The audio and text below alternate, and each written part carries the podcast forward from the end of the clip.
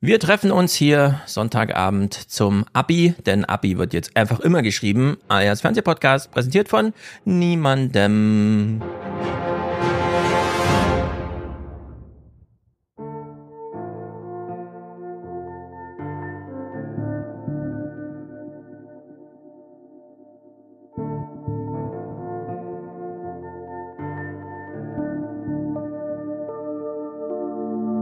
Freitagsrede von FDP-Chef Lindner. Heute Linder. Nein, Entschuldigung, Lindner. Sorry.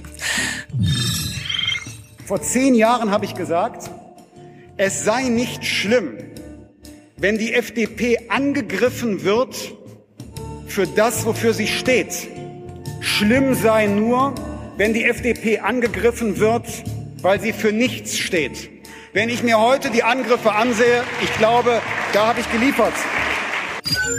In dieser Woche wurde ein neuer Rekord gemessen und zwar mit 424,83 ppm. So viel seit Messbeginn gab es noch nie. Trinkwasser in Barcelona, nur noch Technik macht's möglich. Regen schon lange nicht mehr. Wasserkrise muss man eher global sehen. Und wir brauchen ungefähr 120 Liter Trinkwasser pro Tag in Deutschland. Aber jeder Deutsche verbraucht ungefähr 7000 Liter Wasser, virtuelles Wasser, um irgendwo, irgendwo in der Welt äh, Lebensmittel herzustellen. Der Himmel muss jetzt helfen. In L'Espagnola in Katalonien tragen die Bauern ihre Madonna über ein verdurstetes Land. Und sie beten für Regen. Es ist ihre einzige, es ist ihre letzte Hoffnung.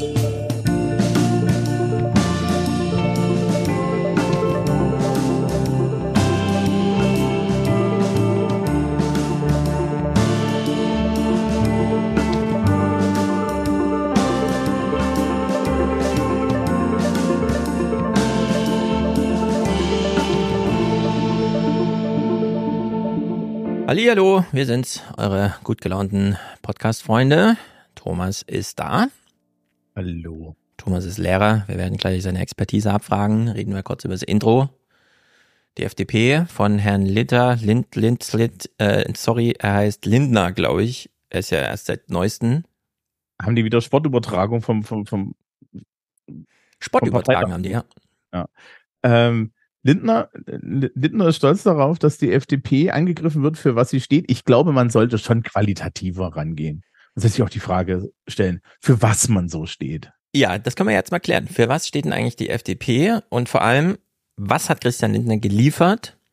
Während wir gleichzeitig, und ich habe das im Intro, vielleicht ähm, hat jemand im Kopf schon nachgerechnet, 120 Liter pro Nase, aber 7000 nochmal virtuelles Wasser weltweit auch für unsere Nase. Da könnte man ja, wenn man so grob hochrechnet, wir haben alle kein 1-0er Abitur, falls überhaupt ein Abitur und so, aber Faktor 50 liegt ungefähr dazwischen. Und jetzt wissen wir ja, wir hatten schon mal ein CSU äh, Gerd Müller äh, Entwicklungshilfeminister, der uns vorrechnete, für jeden Deutschen arbeiten irgendwo 50 Sklaven.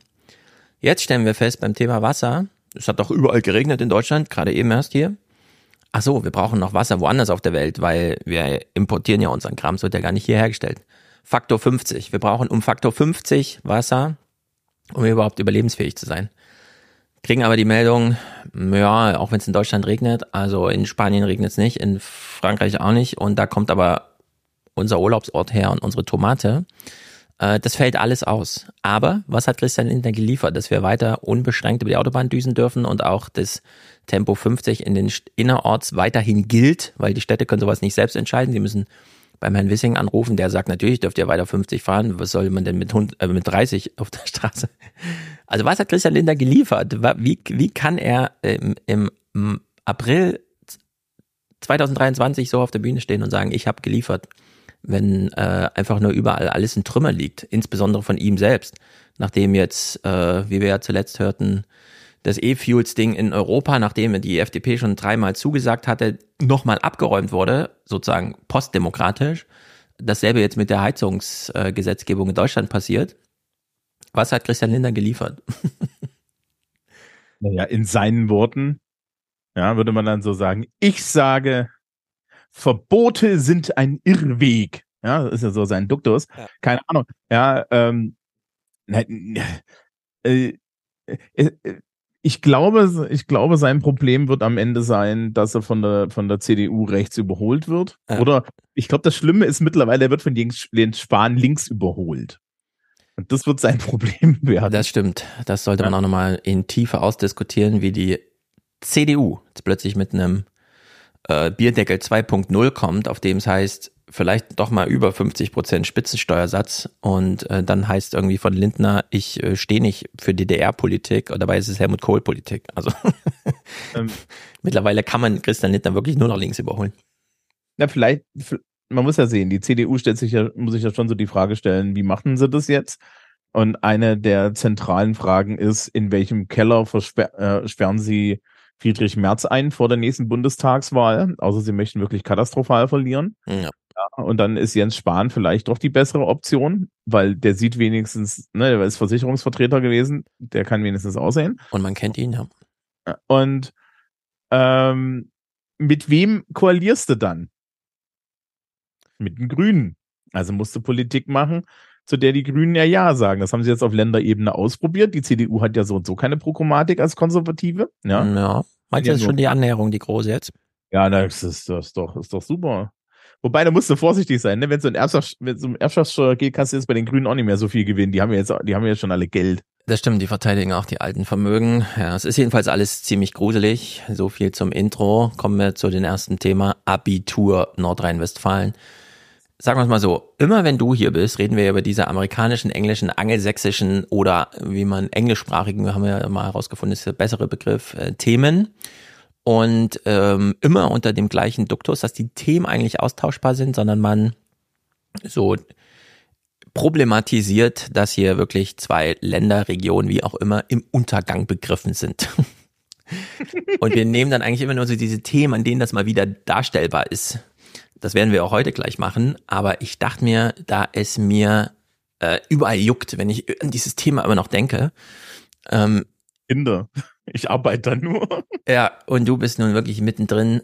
Abitur Nordrhein-Westfalen. Es wissen, glaube ich, alle Bescheid, was so grob passiert ist, aber wie sich das hier entfaltet in den Fernsehnachrichten, ist auch ein Drama für sich. Deswegen besprechen wir das mal.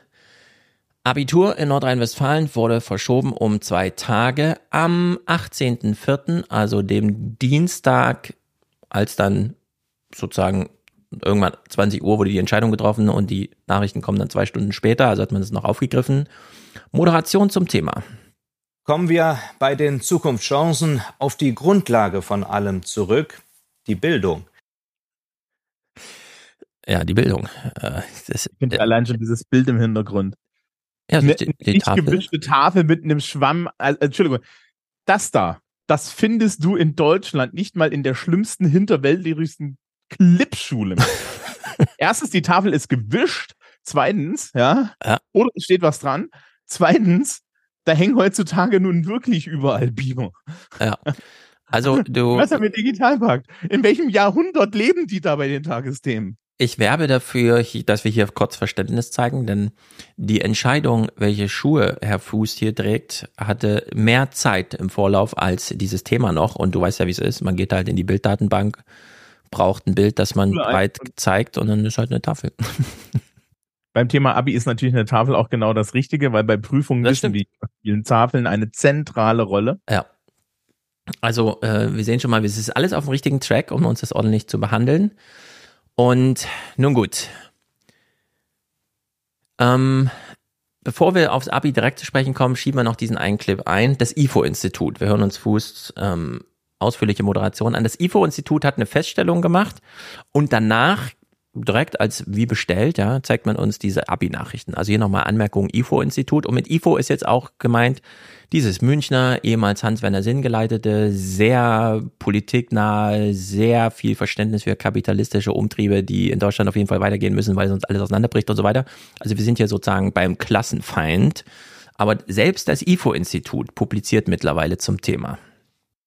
Eine neue Studie des Münchner IFO-Instituts hat nun herausgearbeitet, wie deutlich die Bildungschancen an Status und Herkunft der Eltern hängen. Allein der Blick darauf, wer das Gymnasium besucht. So, und jetzt auf die Zahlen achten. Es sind mal wieder diese, ich weiß nicht mehr genau, wie sie heißen, aber diese 80-20-Regel. Kinder von Alleinerziehenden ohne Abitur aus unteren Einkommensschichten und mit Migrationshintergrund haben eine etwa 21-prozentige Chance, Kinder aus wohlhabenden Familien ohne Migrationshintergrund eine etwa 80-prozentige. Scheint so ein Naturgesetz zu sein. Wir erinnern uns, Herr Lorz, also unser, ich glaube immer noch hessischer Kultusminister saß auch schon mal an der Bundespressekonferenz und wurde dann gefragt, was mit der Herkunft ist und so weiter, wird die vererbt, worauf er hin die Journalisten zurückfragte, ja, vielleicht haben Sie ja noch eine Idee. Original Wortlaut, vielleicht haben Sie ja noch eine Idee, was wir Politiker jetzt mal machen könnten dagegen. Nun gut, also es ist, wie es ist. Von Christian Lindner, den wir ja heute schon hatten. Ja. ja. Leistung muss belohnt werden. Ja, und er hat auch nochmal betont, äh, Kindergrundsicherung wäre gar nicht so nötig, wenn wir die bestmöglichen Bildung in Deutschland ja. hätten. Die ja, aber die haben, haben wir für die 80 Prozent. Stimmt, es, also sowieso schon ein, ein, Argument, das wir widerlegt haben, aber bei bestmöglicher Bildung, wenn Christian Lindner von bestmöglicher Bildung, dann ist das aus seiner Sicht ja auch kostenlose Bildung. Also Bildung, die nichts kostet, ist die bestmögliche, weil die ist dann auch zukunftssicher, dann ist zwar keiner mehr gebildet, aber wir haben dann zumindest niemanden, der Schulden hat später, Staatsschulden. Das ist dann umsonst. Genau, es ist dann alles, äh, naja, für die Katz. Aber gut, also 19. April abends in Nordrhein-Westfalen wird eine Entscheidung getroffen. Heute war es in einigen Schulen in Nordrhein-Westfalen noch viel ruhiger als geplant. Die Stille in den Räumen ließ allerdings Schülerinnen und Schüler viel lauter schimpfen denn dort sollten eigentlich die Abiturprüfungen stattfinden. Die Arbeiten konnten nicht geschrieben werden, weil die Lehrerschaft die Aufgaben nicht wie vorgesehen digital herunterladen konnte. Woran es lag? Darauf gibt es bis jetzt noch keine eindeutige Antwort. Immerhin aber eine Entschuldigung und ein peinlich berührtes, das darf nicht passieren, der NRW-Schulministerin. Ist aber passiert. Ja, darf nicht passieren, ist aber passiert. Moment, Moment, Moment, Moment, Moment. Ich, ich, ich habe Fragen. Ja. Ich habe echt Fragen. Okay. Das, das bevölkerungsreichste Land Deutschlands ja. kommt auf die Idee, mhm. die Abituraufgaben digital zu verteilen. Die müssen dann von der Schule ausgedruckt werden, ja. vervielfältigt werden, um dann bereitzustehen. In wessen Fiebertraum waren das? Naja, man also, wollte wahrscheinlich Geld sparen, dass man den Zeitungszustellern aber gibt du oder so. Doch, also erstens spart das kein Geld. Ja, also te technisch gesehen legst du das Geld maximal auf die Kommunen um, weil die bezahlen die Kopierer meistens. Ja. Zweitens, das hat unheimlich viele Sollbruchstellen, ja. weil ja, das ist ja an der ersten Stelle gebrochen. Ja. Aber äh, wie kopiere ich denn sowas prüfungssicher? Also, hm. ich erzähle einen Schwank. Ja, äh, man kann das nachgucken. Im Jahr 2018 kam ich während der Abiturwoche an der Fachoberschule, keine Sorge, es sind Schulen, die existieren bei der Tagesthemen nicht, da gibt es nur Grund ja, genau. und Gymnasium, die anderen Leute existieren nicht. Ähm, war, war Prüfung Montag, Dienstag, Mittwoch frei, Donnerstag, Freitag. So, was haben sie ähm, ich komme Donnerstag in die Schule zur Eröffnung der Englischprüfung. Vor mir ein leicht nervöser stellvertretender Direktor. Ja, äh, man, und man drückte mir auf einmal Papier in die Hand, die ich noch nie in meinem Leben gesehen habe, weil normalerweise kommt der Chef in den Raum und öffnet Umschläge. Diese Umschläge sind vorgedruckt und so weiter, weil in Bayern kommt das mit dem Auto. Wir haben das vorgedruckt, versiegelt in einem Tresor liegen. Mhm. Ich habe eine Kopie bekommen habe ich gefragt, was ist denn hier los? Steht groß drauf, Ersatzprüfung, stellte sich raus, an dem Mittwoch, respektive Dienstagabend dieser Prüfungswoche, ist in einer Fachoberschule in Bayern jemand mit dem, im Endeffekt mit dem Auto in die Schule reingefahren und hat den Tresor geklaut, in der irrigen Annahme, er würde dort Geld drin finden. Herzlichen Glückwunsch, er hatte das Fachabitur und Abitur für 2018. So, und das heißt, wir haben dann digital tatsächlich was bekommen und äh, die Kolleginnen und Kollegen aus der Schulleitung haben dann so netto sechs Stunden in verteilten Rollen vor Kopierern gesessen ja. und bewacht, dass diese Kopierer diese Aufgaben kopieren, weil ansonsten könnte ja jemand die Aufgaben klauen. Also das wäre noch eine Sollbruchstelle. Ja, äh, da kommt doch jeder ran. Das ist doch nicht anständig verschlüsselt. Die machen das doch im Ende mit Outlook. Ja, also komm, du willst mir noch nicht erzählen, dass das, dass das irgendjemand hin, äh, richtig hinkriegt. Also was soll Also wir wissen von Chaos Computermitgliedern, denen wir da trauen in diesen Angelegenheiten, weil sie auch schon Bundesbehörden, die es gar nicht gibt, entdeckt haben und so weiter. Also Lilly Lilith.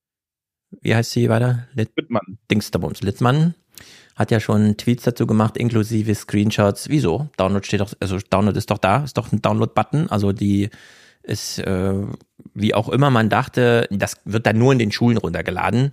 Äh, nee, äh, konnte irgendwie überall runtergeladen werden. Sie hat dann natürlich noch diesen kleinen Joke eingebaut für Papas, die das jetzt besonders interessiert, ab 10.000 aufwärts. Und das war wirklich nur als Witz gemeint. Man weiß ja nicht, wie weit die Polizei heute dann plötzlich Türen eintritt, weil sie so Jokes nicht versteht. Aber ich habe mir dann auch gedacht, als ich das so hörte, wie viele Schulen gibt's denn? Also hier in Frankfurt gibt's 70 Gymnasien, nee, 110 mittlerweile. In Hamburg habe ich letztens durchgezählt, so 224 also die sind ja erreichbar. Wir haben ja eine Nachtzeit. Wenn wir 21 Uhr feststellen, also ich finde auch erstmal, das sollte man gar nicht digital verbreiten, äh, denn das ist ja am besten, du wirst es uns gleich auch nochmal beschreiben, versiegelt und so weiter, landet das dann einfach an und dann wird halt morgens einfach die äh, Schatulle geöffnet und das Abitur steht zur Verfügung. Wir liefern ja extrem viele Sachen über die Nacht einfach aus, die sehr viel komplizierter sind als noch Abituraufgaben. Supermärkte werden bestückt, Zeitungen werden in einzelne Briefkästen überall verteilt zugestellt, Apotheken und so weiter. Das läuft ja alles in der Nacht. Also wir haben ja, wir haben ja Logistik für sowas. Und wie man auf die Idee kommen kann, 21 Uhr, wenn die Nacht noch elf Stunden bereithält, um es zu verteilen.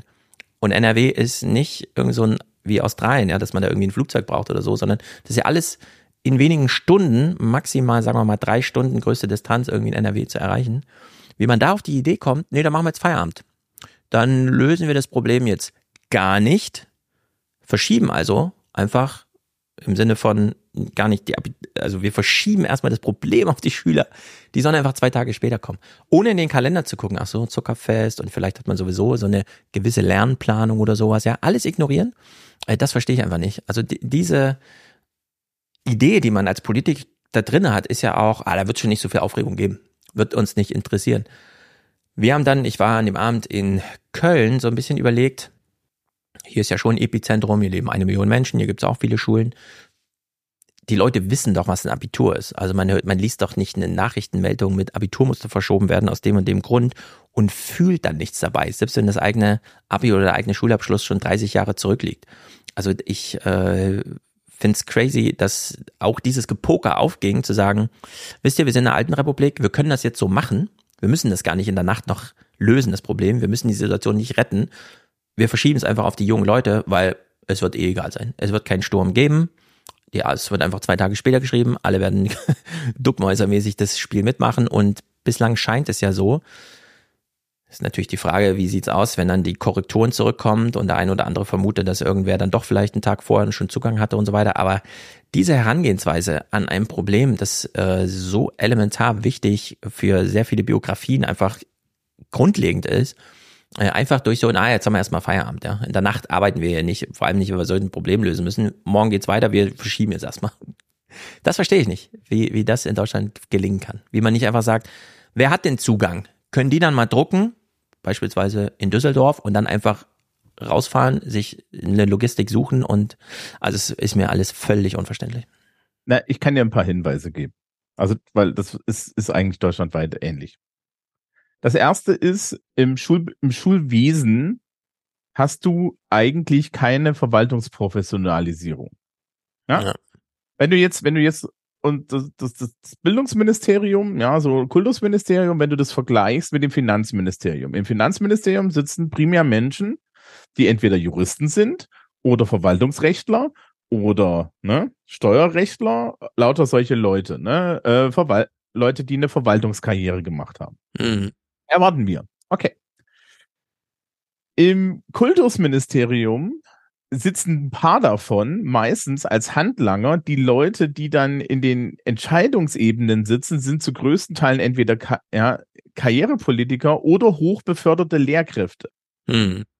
Das heißt, und ich habe keine Verwaltungskompetenz, außer die, die ich in den letzten 15 Jahren beim praktischen Stümpern aufgebaut habe, weil ich habe ja Englisch und Politik studiert, um Englisch und Politiklehrer zu werden. Ja. ja, du machst ja nicht Verwaltungsrecht im Studium sondern du machst Englisch und Politik. Du machst auch bis zum Referendariat nicht wirklich was und selbst in Bayern im Referendariat macht man dann so ein bisschen Verwaltungsrecht, aber wie das dann in der Realität ist und dass ich heutzutage eine Schulordnung auswendig können muss, um mit meiner Schülerschaft zu beraten und über solche Dinge Bescheid zu wissen, Dafür wirst du nicht vorbereitet. Nach oben befördert wirst du für schönen Unterricht. Das heißt, du hast das Peter-Prinzip schon teilweise auf der Ebene der Ja. Schulleitung. Peter-Prinzip kann man kurz nennen. Man wird immer bis zur ersten Stufe der Inkompetenz befördert, weil danach wird man nicht mehr befördert, weil man ist ja nicht mehr in der Lage, das nächst höhere Aufgabenniveau zu erfüllen. Also bleibt jeder genau auf seiner ersten Stufe Inkompetenz hängen. Ja, also du bist eine gute Lehrkraft, ja, kannst gut mit Schülern umgehen, kannst gut Aufgaben erstellen und so weiter und landest dann im Chefbüro. Und das ist eine reine Verwaltungsaufgabe. Ja. Ähm, meine aktuelle Schulleitung zum Beispiel ist Wirtschaftslehrkraft und du merkst, da ist jemand, der hat halt eine Erfahrung, berufliche Schule, Wirtschafts, äh, Wirtschaftsausbildung äh, äh, und so weiter. Das ist super. Aber eigentlich könntest du in jede Schule, ja, neben die pädagogische Schulleitung eine Verwaltungsschulleitung setzen, die sich nur um die Abläufe kümmert und alle wären glücklich. Und das kannst du jetzt nach oben gehen. Mhm. Weil nach oben genauso. Da sitzen absolut, also wir hatten es vorhin von Lilith Wittmann. Es gibt irgendwo, die war mal irgendwo bei ähm, Logbuch Netzpolitik und erzählte von ihrer Erfahrung im, im deutschen Bildungsministerium. Die haben sie dann rausgeschmissen, weil da saßen nur Juristen und Pädagogen. Und sie meinte, ja, keiner von denen weiß, wie ein Digitalprojekt funktioniert, weil die haben no, null Know-how. Ja. Ja, und das ist bei uns im Schulwesen an vielen Stellen auch so. Es ist Zufall, wenn die Leute das können. Und dann wirst du aber nicht auch dorthin befördert, weil natürlich sind die Kriterien eigentlich die falschen. Hier ist es ähnlich. Ja, wer weiß, wer da, da saß und panisch die Entscheidung getroffen hat. Das ist ja auch garantiert nicht vom, vom, vom Minister gekommen oder von der Ministerin, sondern zwei Etagen weiter unten hat dann irgendwann jemand panisch auf den Knopf gehauen. Ja, Auf das der ist eine gute Erklärung. Das ist, scheint eine aus Verlegenheit getroffene. Wir wissen jetzt echt gar nicht weiter. Wir versuchen es mal mit Notbremse. Da hat man so eine Notbremse gezogen. Und das Interessante ist auch, ähm, allein die Entscheidung zu treffen, das digital zu machen.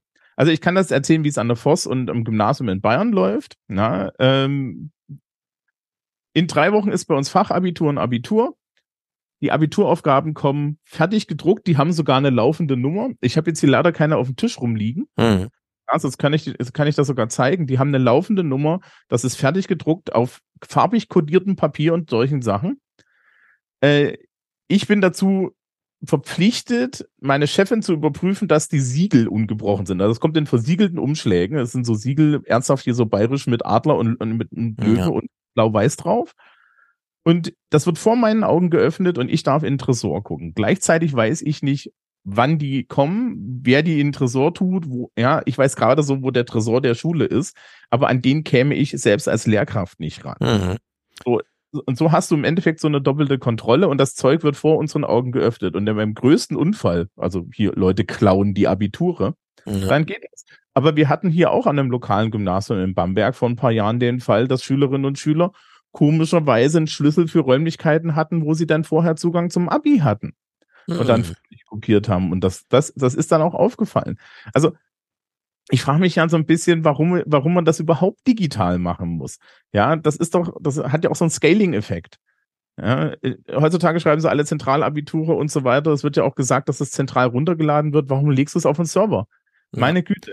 Ja? ich meine, dieser, dass sie es einfach zum Download anbieten, zeigt ja schon, also dieses knappe, du kannst es aber erst dann und dann downloaden, ne? dass da nur wenig Zeit ist, zeigt ja schon, wie wenig sie ihrem eigenen Ablauf vertrauen.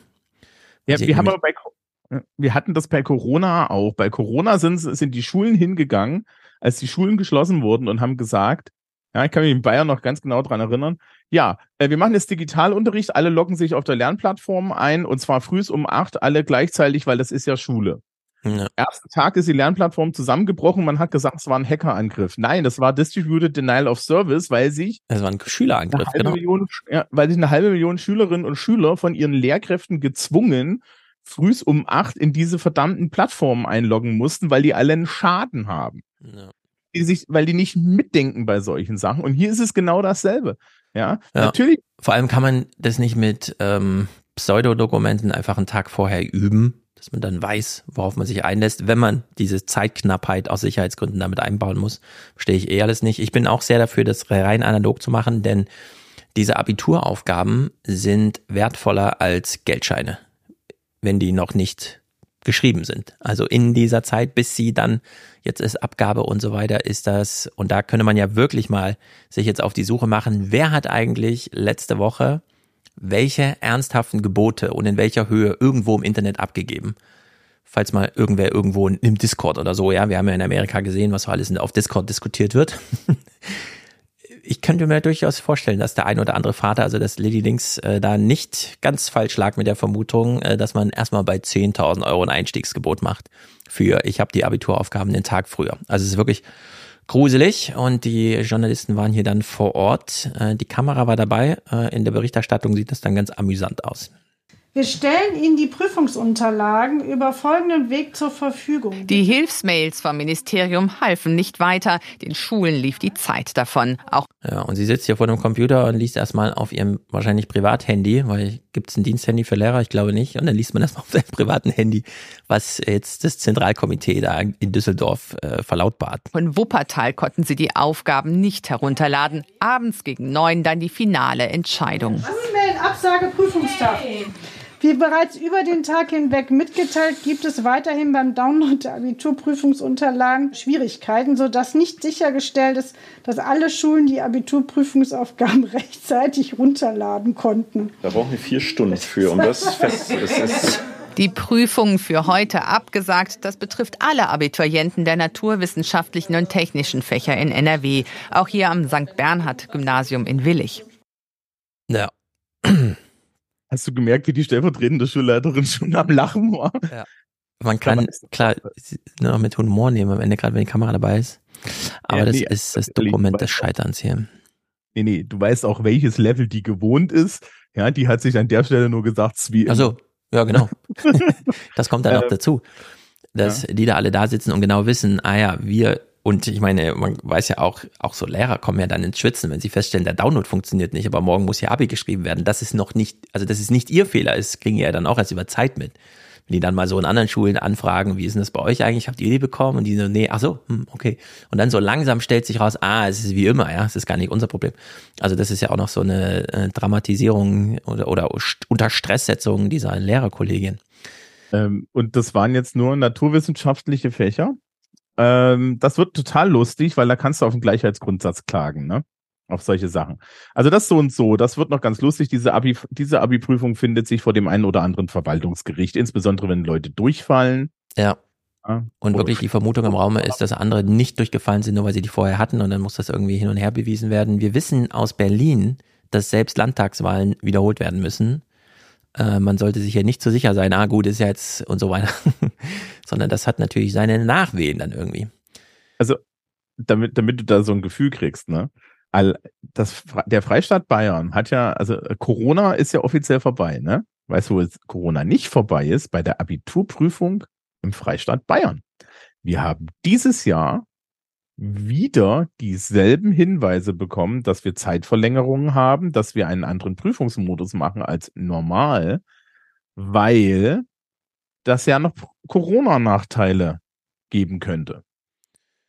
Das also, heißt, weil immer noch ein Corona-Nachteilsausgleich im Jahr 2023, wo die Bundesregierung das vor jetzt äh, Anfang des Monats als komplett beendet erklärt hat. Naja, aber wenn die Schüler die letzten Jahre, was ja alles Abi-Vorbereitung ist, dann durch mussten, dann es ist ja gar nicht mhm. so schlecht, diese kleinen Zugeständnisse. Was heißt das dann? Man hat dann mehr Zeit zum Schreiben oder sowas, oder? Also man hat mehr Zeit zum Schreiben. Wir haben in unseren Prüfungen Pausen drin, die werden dann weggestrichen und so. Hm. Es ist allerdings in meinem Fach Englisch eine absolute Katastrophe, weil äh, man in Englisch nicht früher abgeben darf. Das hat jeder Teil der Prüfung ist so kurz, dass man nicht abgeben darf.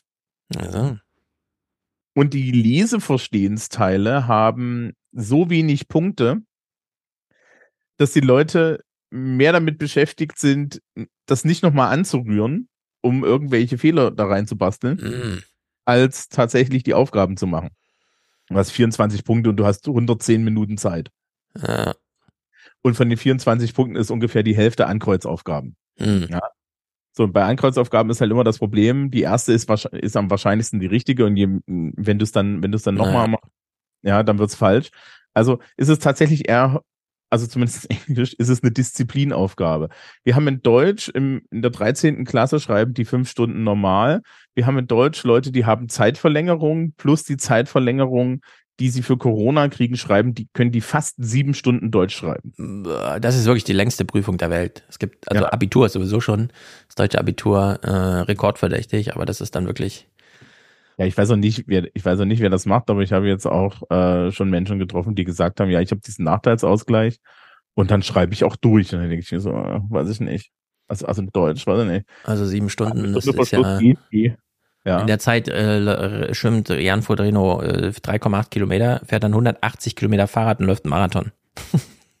ja, aber du hast danach auch einen sehr schönen Deutschaufsatz. Ja, genau. Nur ist bestimmt Weltklasse dann.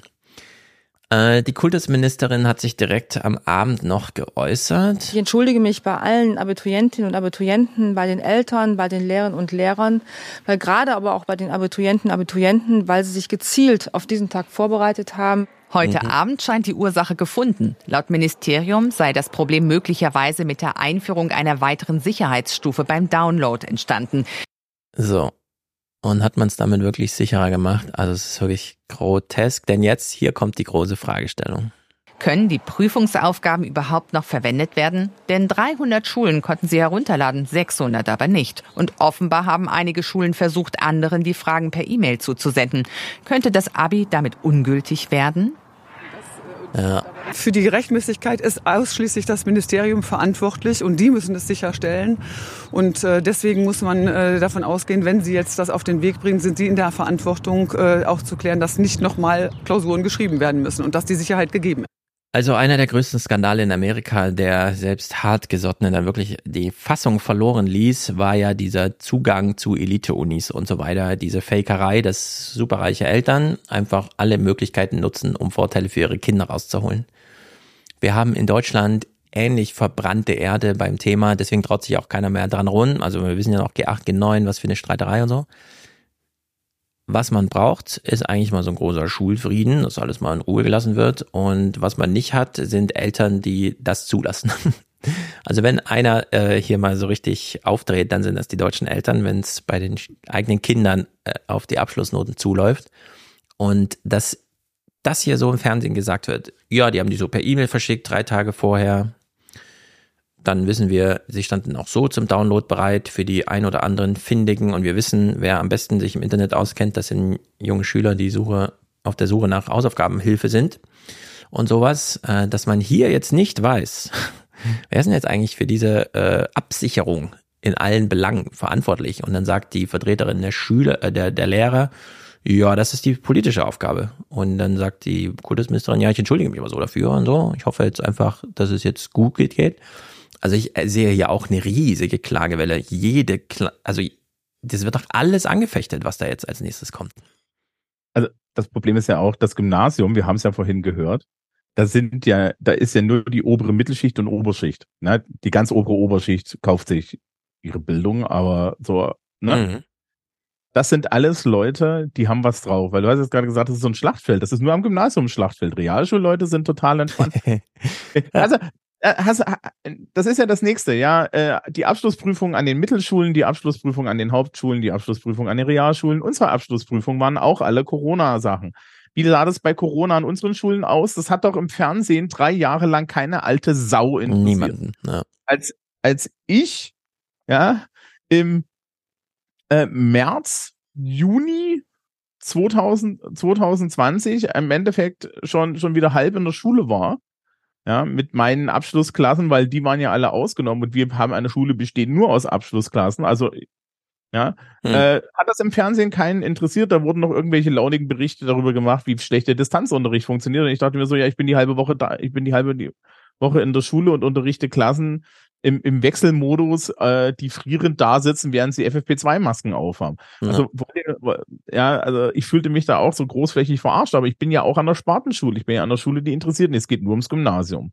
Ja, äh, das Interessante ist auch, warum man fragt, warum frage ich eigentlich die Ständevertretung der Eltern, äh, der Lehrer für sowas, anstatt mal den, den Vorsitzenden des, des Nordrhein-Westfälischen Elternverbands zu fragen. Allerdings der, der Vorsitzende des Nordrhein-Westfälischen Elternverbands, den hätte man wahrscheinlich im Fernsehen nicht zeigen können bei dem, was der dazu zu sagen. Davon gehe ich auch mal aus. Da werden gerade die Messer gewetzt und nun gut, wir haben hier ein Thema auf Wiedervorlage, äh, denn ähm, je nachdem, wann die Korrekturen da einlaufen und so weiter, ist dieses Abitur jetzt ein Schlachtfeld geworden in Nordrhein-Westfalen zum Leid aller Beteiligten. Moment, ich habe da noch so ein kleines Detail. Kann man mal drüber nachdenken.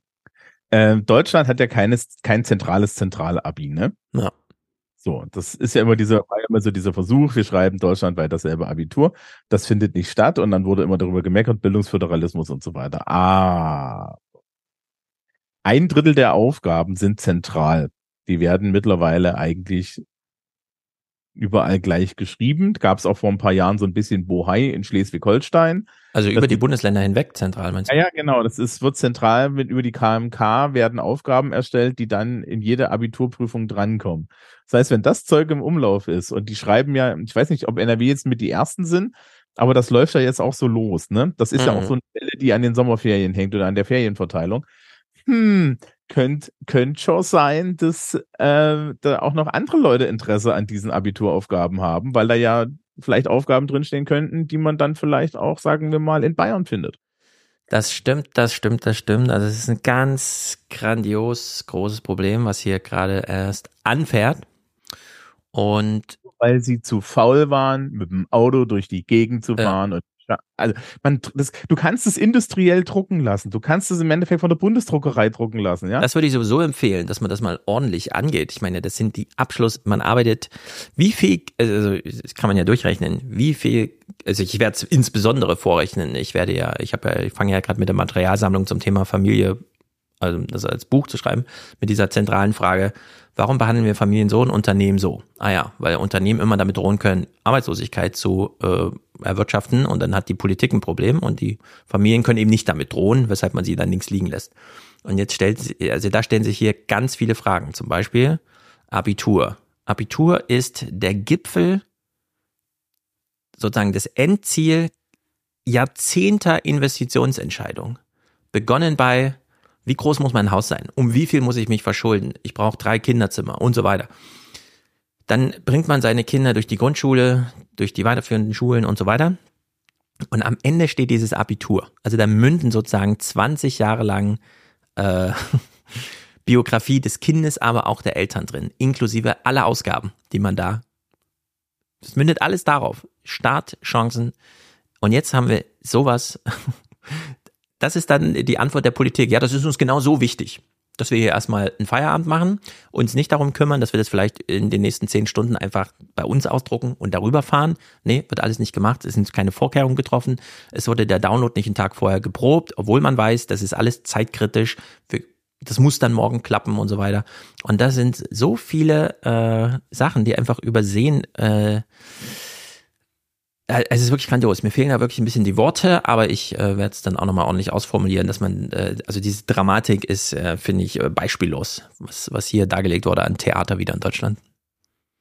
Ähm, es gibt ja, also so als Hinweis, auch für dich, es gibt ja Sprengelpflicht, also zumindest in Bayern gibt es das Sprengelpflicht für Grundschulen. Das heißt also, die Grundschule, in dem Bereich, in dem du wohnst, die nächste Grundschule ist festgelegt. Ne?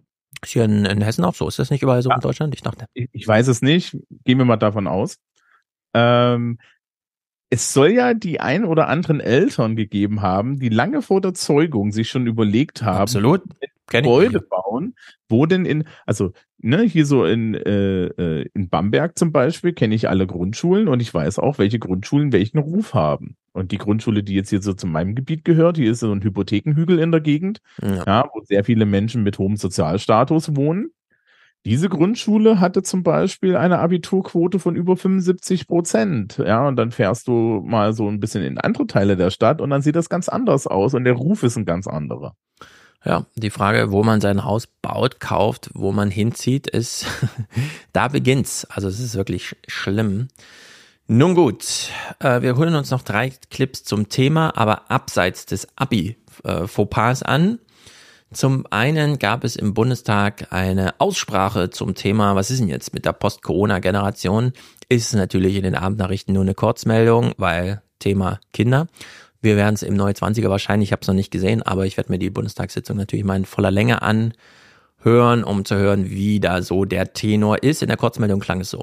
Bundesfamilienministerin Paus fordert mit Blick auf die Folgen der Corona-Pandemie die Sorgen und Nöte von Kindern und Jugendlichen ernst zu nehmen. In einer Bundestagsdebatte zu dem Thema sagte Paus, die Folgen von Schulschließungen und Kontaktbeschränkungen wirkten nach. Am härtesten betroffen seien Kinder aus sozial benachteiligten Familien. Auch Bundesgesundheitsminister Lauterbach verwies auf die besondere Belastung für die Kinder und dass viele heute noch unter psychischen Störungen litten. Ja, und das ist besonders crazy, dass das hier nur eine Kurzmeldung ist, da wir in der Börsenberichterstattung eine viel längere Ausarbeitung eines eigentlich damit sehr verwandten Problems äh, uns dargeboten wird. Den Unternehmen in Deutschland fehlen immer mehr Fachkräfte. Laut einer Studie des arbeitgebernahen Institutes der deutschen Wirtschaft konnten im vergangenen Jahr 630.000 Stellen nicht besetzt werden. Und das, obwohl es nur eine relativ schwache Entwicklung der Wirtschaft gab. 630.000 offene Stellen konnten nicht besetzt werden. Ich habe ja vorgerechnet, dass wir 2029, und das ist ja noch eine Weile hin, dann 1,35, 1,4 Millionen Menschen, die in Rente gehen und nur 700, 800.000, die nachrücken, inklusive Migration und allem, was dazugehört, dass wir dann ein Defizit von 600.000 haben, aber doch nicht jetzt schon. also was ist denn das für eine Beschleunigung des allgemeinen Problems? Und das ist jetzt nur der Teaser für die Börsenberichterstattung. Äh, sie sind wirklich gruselige Zahlen. Und wir reden hier über das Erwerbspersonenpotenzial und so weiter. Wir müssen eigentlich jeden einzelnen lebendigen Menschen jungen Jahren, den wir in Deutschland haben, hegen und pflegen, denn es fehlen wirklich viele. Je höher die geforderte Qualifikation ist, umso schwerer wird die Besetzung offener Stellen. So fassen die Autoren der Studie das Dilemma zusammen. So waren es vor allem Fachkräfte mit Hochschulabschluss, die besonders rar waren.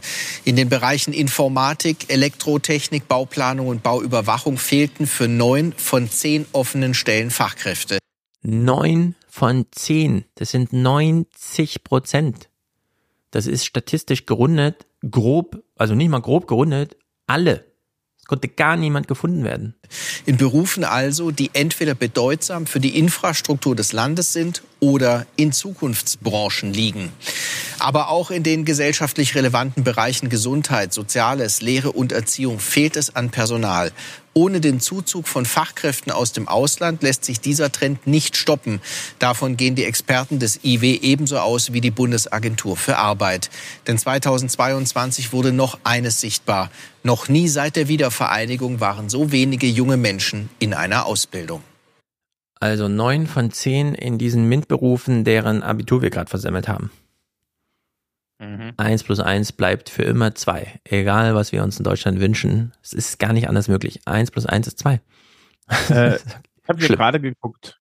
Ja, äh, der Jahrgang 2005, das sind die 18-Jährigen. Mhm. Statistisches Bundesamt vor äh, Altersaufbau 2022 sind 769.000 äh, Personen. So, über den Daumen.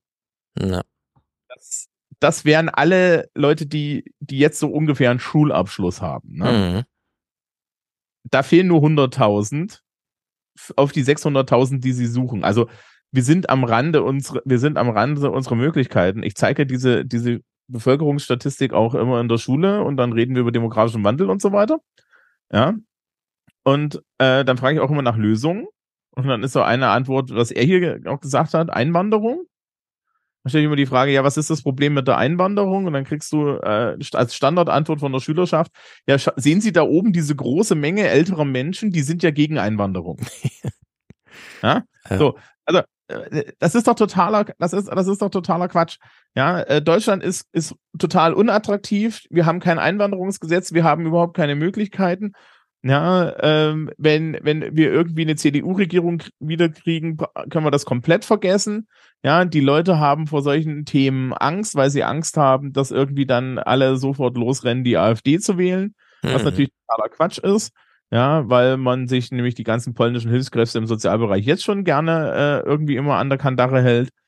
Ähm, ja, und, und das wird überhaupt, es wird überhaupt nicht gesehen. Ja? ja. Und die Leute, im Übrigen bei uns in der Berufsoberschule, also die Leute mit Berufsausbildung, die Berufsoberschule hat bei uns stetig die genau dieselbe Menge an Menschen. Das sind Menschen, die haben eine Berufsausbildung, die haben vielleicht schon in dem Beruf gearbeitet, die kommen jetzt zu uns, machen ihr Fachabitur, um studieren zu gehen. Und ich kann dir sagen, Standardaussage ist, der Job ist scheiße und scheiße bezahlt. Ja. Das sind die zwei Sprüche. Ja, dann das wird die Ansage sein. Äh, du kannst ja aussuchen, wo du arbeitest, aber du musst dann für zwei arbeiten oder verdienst nur die Hälfte. Also da kommt jeder genau mit dieser Botschaft zurück.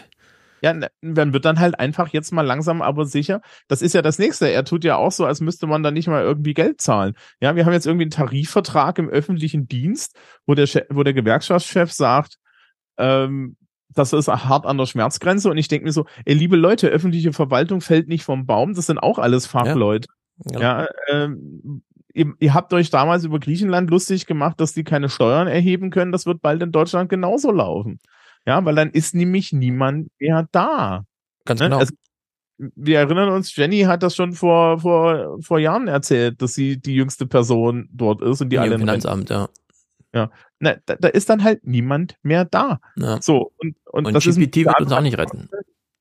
Also, das ist, das ist, es wird da überhaupt keine Technik geben. Ja, Ja. Äh, das ist doch totaler Quatsch. Ja, du, das, es gibt bestimmte Mengen von, von Dienstleistungen, die, die du machen musst. Es ist im Sozialbereich genau dasselbe. Also man müsste jetzt irgendwie mal anfangen, müsste sagen, okay, ja, äh, eine Krankenschwester kriegt nicht unter 4000 Euro im Monat. Netto. Das Ja. war meine Ansage. Und Das- und- noch haben wir ja das Geld. Die Zeit kommt ja erst. Dann, wenn wir dann sagen, na gut, dann machen wir es halt mit Geld. Nee, dann wird es nicht mehr geil. Also man muss es jetzt noch machen. Nun gut, widmen wir uns unseren amerikanischen Themen. Die lauten natürlich vor allem Trump. Sag es mal so, seit wir uns das letzte Mal trafen, ist ja Trump verhaftet worden. Es war ja eine wirklich echte Verhaftung, auch wenn er um den das Bild mit Handschellen, weil er um die Handschellen drumherum kam und so, aber es war trotzdem eine Verhaftung für diesen Moment, in dem sie stattfand. Erkennungsdienstliche Behandlung und gleichzeitig Verlesung der Anklageschrift. Wir springen da nur ganz kurz durch in sechs Clips, denn wir wollen ja hinter das Problem äh, blicken. Es ist auch so, dass die PBS-Nachrichten, die wir ja hier immer bevorzugt gucken, so ein bisschen locker an das Thema rangehen. Da werden ja viele Gespräche geführt, aber sowas wie bei uns hier, dass äh, Karim Miljoska schon am Tag vorher die Leute heiß macht mit und hier sehen Sie, wie das Flugzeug landet und morgen wird er hier vorgeladen und jetzt sagen wir Ihnen schon mal, wir thematisieren das morgen natürlich. Diese Anteaserei gab es da gar nicht. Deswegen gehen wir das schnell durch, um uns dann mal die Nachwehe davon anzuschauen. Und da wird's dann wirklich gruselig. Also erstmal Trump in New York hier, die Sendungseröffnung am Tage bei PBS. Welcome to the News Hour. Today was an unprecedented day in American history. Former President Donald Trump arrested and arraigned in a Manhattan courtroom, the first U.S. president to face criminal charges. Mr. Trump pleaded not guilty to 34 counts of falsifying business records relating to hush money payments during the 2016 campaign. So, soweit bekannt. Hush Money heißt Schweigegeld und wir kennen die Story. Wir hören hier O-Töne von Trumps Anwälten, die sich dann danach davor, also vor dem Gebäude äußerten, und dem Ankläger, dem Staatsanwalt Bragg. Trump's attorney spoke to reporters. He's he's frustrated, he's upset, but I'll tell you what, he's motivated and it's not going to stop him and it's not going to slow him down. And Manhattan District Attorney Alvin Bragg, who has faced an onslaught of attacks from Mr. Trump and his supporters, defended the charges. As this office has done time and time again, we today uphold our solemn responsibility to ensure that everyone stands equal before the law. No amount of money and no amount of power changes that enduring American principle. So, schön und gut. Das sind die Wortspenden. Das sind die Enduring American Principles, die hier hochgehalten werden. Dass das alles so in Manhattan stattfindet, finde ich amüsant, denn das ist nun wirklich die Stadt, die wir aus jedem Film kennen. Also dieser Stadtteil ist ja wie gemacht dafür, da Kameras hinzustellen und uns Live-Bilder vom Trump Tower Eingang zu schicken, nur weil Trump im Gebäude ist. Das ist der einzige Anlass für die Journalisten. Wir zeigen Ihnen jetzt Straßenzug New York, weil da ist jemand drin. Der, der Kommentar in der New York Times war ja irgendwie auch so, hm, das wird gar nicht so einfach in, in New York irgendwie eine Jury zu finden, die neutral ist, weil hier wirklich alle den hassen. Das kommt dann noch dazu. Genau, solche Sachen, das wird auch alles noch äh, ordentlich thematisiert. Der Bragg ist ja auch, äh, hat ja ein Wahlkampfversprechen gemacht, wenn ihr mich zum, das sind ja alles Wahlposten hier, zum äh, Staatsanwalt wählt, dann werde ich auch versuchen, Trump anzuklagen. Genauso kam es jetzt auch. Am Tage vor Ort, wir haben ja auch im Aufwachen-Podcast schon thematisiert, so viel Action war da gar nicht, mehr Journalisten als Protestierende und so weiter. Versucht wurde trotzdem, und zwar nicht nur von unserer lieblingspolitischen Journal äh, Politikerin Major Dingsterbums Taylor Green, sondern sie hatte noch jemand im Schlepptau. Republican Congresswoman Marjorie Taylor Greene. They're coming after President Trump today, and they will come after you tomorrow. President Trump did nothing wrong. And scandal ridden GOP Congressman George Santos. I'm here to support the President of the United States, who's being unfairly attacked uh, uh, by a DA. Bester Leumund ever. George Santos, wir erinnern uns, wir haben das ausführlich besprochen. Der Typ, der angetreten ist mit, meine Eltern sind im Holocaust gestorben und ich möchte jetzt hier und so und alles fake, alles, den ganzen Bildungsweg, die ganze Biografie einmal gefaked und die Republikaner können ihn aber nicht fallen lassen, weil das ein Zugeständnis an die Demokraten wäre. Deswegen ist er am Amt, äh, im Mandat und äh, fährt dann eben nach New York, um da irgendwie für Action zu sorgen. Also es, es ist wirklich schlimm. Also sagen wir es mal so, ne? Also mit, mit, Krimi mit kriminellen Anklagen kennt er sich ja auch. Genau. Ähm, da läuft ja wahrscheinlich auch einiges, um das mal zu klären bei dem Typ. Und, und also diese, diese ganzen, diese ganzen, diese ganze Magerwelt, das ist so, ja. das ist wirklich so, so, so, so aus der, aus der Realität gefallen, das ist wirklich krass. ja? es ist ganz, ganz schlimm. Also es ist wirklich äh, unterste Schublade und man hätte die Drehbücher auch nicht besser schreiben können, als dass so ein Typ jetzt nach New York fährt, um seinen Präsidenten aus so einer Sa Lage zu befreien, irgendwie zu verteidigen. Ja, also das, das ist auch total interessant. Das, äh, die Times macht ja jetzt wieder The Run-Up. Mhm. Ähm, und die waren jetzt bei den ganzen Parteien, äh, bei diesen ganzen großen Parteiversammlungen. Sie waren erst irgendwie bei den Republikanern und dann waren sie bei den Demokraten. Ja. Und dann waren sie bei CPAC, dem, der, der Mager Graswurzelveranstaltung. Und da sitzen, da sitzen die dann alle rum und sagen, ja, Trump, Trump, Trump, Trump, Trump Ja. und Trump wird das machen und so. Und dann hörst du irgendwie Hex on Tap, ja, und alle so, hm, also eigentlich sind sie der, bei den Republikanern schon alle dabei, ihn abzusägen. Gleichzeitig sagen die Grassroots, ja, der DeSantis, der ist ja auch nur, der ist ja auch nur Trump, der ist ja auch nur ein Trump-Lookalike.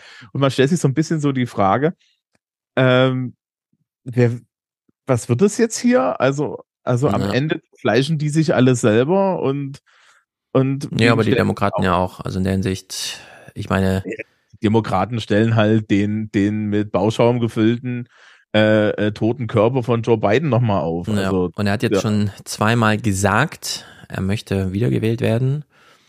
Äh, Axelrod aus dem Hex on Tap Podcast hat ja dann auch heute in der Ausgabe gemeint, ja, das macht durchaus Sinn, schon mal anzumerken, das, um die Partei zu orientieren, aber gleichzeitig nicht allzu früh in diesen richtigen Wahlkampf einzusteigen, weil mit der Kandidatur kommt ja auch immer gleich die ganze Anforderung, dann auch das ganze Geld und die Fernsehwerbung machen zu müssen und so, um diesen Kandidatenposten zu verteidigen.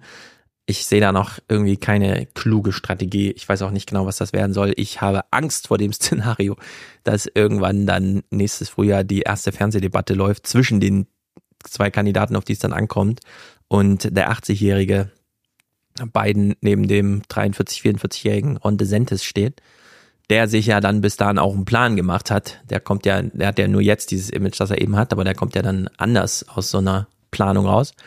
Und das wäre Katastrophe. Also ich weiß gar nicht, was sich die Demokraten, die, ich finde, die sollten jetzt diesen Gavin Newsom irgendwie Florida gegen äh, Kalifornien jetzt einfach mal den Kulturkampf auf die Spitze treiben als Präsidentenwahlkampf.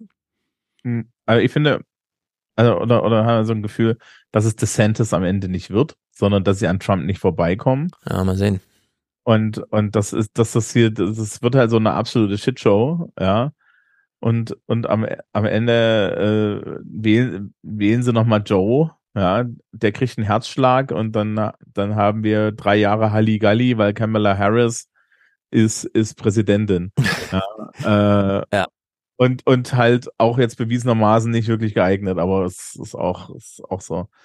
Ja, aber diese, diese ganzen Leute, also Marjorie Taylor Greene, wie kann man denn diese Person nur ernst nehmen? Also, also ich meine, ne, das, das ist ja auch so, das ist ja auch so, was für, was, was ist denn das bitte für ein, für ein, für ein, für ein politisches Naja, du hast uns ja beschrieben, wie sie bei diesen Menschen über die Posten, die ja angedichtet dingst wurden vom McCarthy, damit er seinen Speakerposten bekommt. Das äh, ergibt, er hat so eine intrinsische Logik, aber von außen betrachtet ist es halt wirklich super schräg. Ähm, Andrea Bernstein heißt sie, sie hat ein Buch geschrieben, das heißt American Oligarchs. Und das ist natürlich dann direkte Einladung bei PBS. Sagen Sie uns doch auch noch was dazu. Sie macht jetzt zu diesem Verfahren, das jetzt anläuft und die nächste Anhörung mit Trump ist ja dann im Dezember erst. Also es kann ja durchaus die Kandidatur fürs Präsidentenamt und gleichzeitig dieses Verfahren einfach parallel laufen. Also das kann man sich alles noch gar nicht richtig vorstellen. Ähm, aber sie äh, macht eine Anmerkung, von der ich irgendwie denke, das ist schon eine wichtige und richtige Antwort, äh, Sache, die man nochmal anmerken muss, selbst in Amerika. And here's a case where the prosecutor stood up and said the rule of law applies. The judge also treated the former president in that way. The rule of, of, law applies. Something that's happened in other countries, but never here. And I think there is a truth telling that goes on in a court of law that is very different from the political sphere that we are about to see play out in this new case the people of the state of New York versus Donald Trump. So, Gerichte machen, was Gerichte machen, nämlich juristisch kommunizieren und die öffentliche Meinung, ja gut, das findet dann im Fernsehen statt. Das sind aber zwei ganz verschiedene Dinge, sagt sie. Das ist aber jetzt zu überprüfen über längere Zeit und wir beginnen damit auch gleich mal. Vorher hören wir uns nochmal ihre, es kann sich durchaus zuspitzen, also das kann man sich auch als Drehbuch nicht ganz vorstellen. Well, I'm going to be watching to see how Mr. Trump's legal team handles the timing because they're going to try to sort of get the case dismissed, perhaps delay. But on the other hand, there's a presidential election coming up. And the more they do that, the more that they potentially put a potential trial right in the middle of high campaign season, which is really something that we've never seen before in this country. Ja, also entweder ist es sowieso Reality TV wie immer oder eben nochmal 2.0. Also, dass man wirklich nochmal einen extra Twist dazu macht. Der Präsident oder der Kandidat, der entweder im Weißen Haus oder im Gefängnis landet. Eins von beiden. Äh, das Interessante ist ja, dass der Richter gleich mal angesagt hat, ähm, wer hier, wenn ihr das hier versucht, für die, ja, für die Kampagne, für, für eure Kampagne auszuschlachten und ja. Trump hier zu diesem Prozess ja, nicht auf Social Media die Fresse hält, dann sind wir gleich bei Contempt of Court und es raucht. Ja. Also der hat gleich angesagt, ähm, wenn ihr Mandant nicht in der Lage ist, ja, diesen Proz ja, Prozessgeheimnisse etc. Ja, und auch äh, öffentliche Urteile über diesen Prozess, ja, sich den Zaum zu halten, dann sind wir gleich bei Strafen. Also es wird sehr interessant, naja, weil also, er, er wird ihm ja. nicht widerstehen können. Die sperren den vorher weg. Das behalten wir jetzt, das wird jetzt gleich die Leitfrage sein für den nächsten Clip-Katalog, den wir hier abfeuern, denn das Gerichtsverfahren und die Donald Trump Show, kann man das? Oder wird das heute schon miteinander verwoben auf eine Art und Weise, dass selbst so ein Richterspruch nur noch so eine Wunschvorstellung im Grunde ist, aber dass man da gar nichts gegen tun kann? Wir äh, hören mal kurz noch einen ehemaligen Staatsanwalt, der mal nur kurz so eine Anmerkung macht. Was hieße das eigentlich? Also Trump im Gefängnis und so, kann man sich das vorstellen? We don't want to get ahead of ourselves, but what is the world of potential possible outcomes with these kinds of charges being prosecuted where they are? Look, there's always the chance if someone's convicted at trial uh, that they would go to jail. That seems hard to imagine, certainly in terms of logistics for a former president. Terms of Logistic, wenn man einen ehemaligen Präsident ins Gefängnis stellt, das stelle ich mir auch sehr schräg vor. Ich meine, der Typ kann ja nicht mehr ohne eine Zehn-Wagen-Kolonne irgendwie als Entourage irgendwo rumfahren. Und wie, wie steckt man den denn ins Gefängnis? Also geht dann irgendwie der halbe Secret Service mit ins Gefängnis, weil sie da bewachen müssen? ja, ja, baut man ihm so eine extra Hütte irgendwo hin und sagt, das ist jetzt Gefängnis und das wäre das wäre eigentlich geil. Das wäre eigentlich geil. So, weißt du, so, so, so die schwedische Variante. Ja. Auf so einer Insel von New York. Was man kaum erkennt, genau. So, eine so, eine, so eine Rehab mit Whirlpool und allem. Das ist ja auch nochmal. Nee, nee, nee, nee, nee, spartanisch bitte, weil ist ja Gefängnis. Ja, einfach nur so eine, einfach, einfach nur ja. so eine Hütte. Sollte man auch irgendwie erkennen, dass es ein Gefängnis, als Gefängnis gemeint ist. Aber dann wahrscheinlich Hausarrest in Mar-a-Lago oder so. Hm. Nun gut. So, jetzt hast du ja darauf hingewiesen und die Bernstein auch und so weiter. Der Richter hat angemerkt, hier entscheidet eine Jury und nicht die öffentliche Meinung und da wird auch viel Wert drauf gelegt und die Verfahrensordnung soll das sicherstellen und so weiter und so fort. Aber was schon für eine Show abläuft, ist unglaublich. Wir hören hier den Trump-Ankläger Bragg, der also in Manhattan da arbeitet und ähm, irgendwie jetzt mal über seinen eigenen Track Record und was ist denn eigentlich mit der Kriminalität in Amerika und in Manhattan und überhaupt und so, äh, sich einfach mal äußern soll. Everyone stands equal before the law. Bragg is the one prosecuting former President Trump on 34 counts of accounting fraud. Trump has furiously counterattacked, charging that Bragg is corrupt and the case political.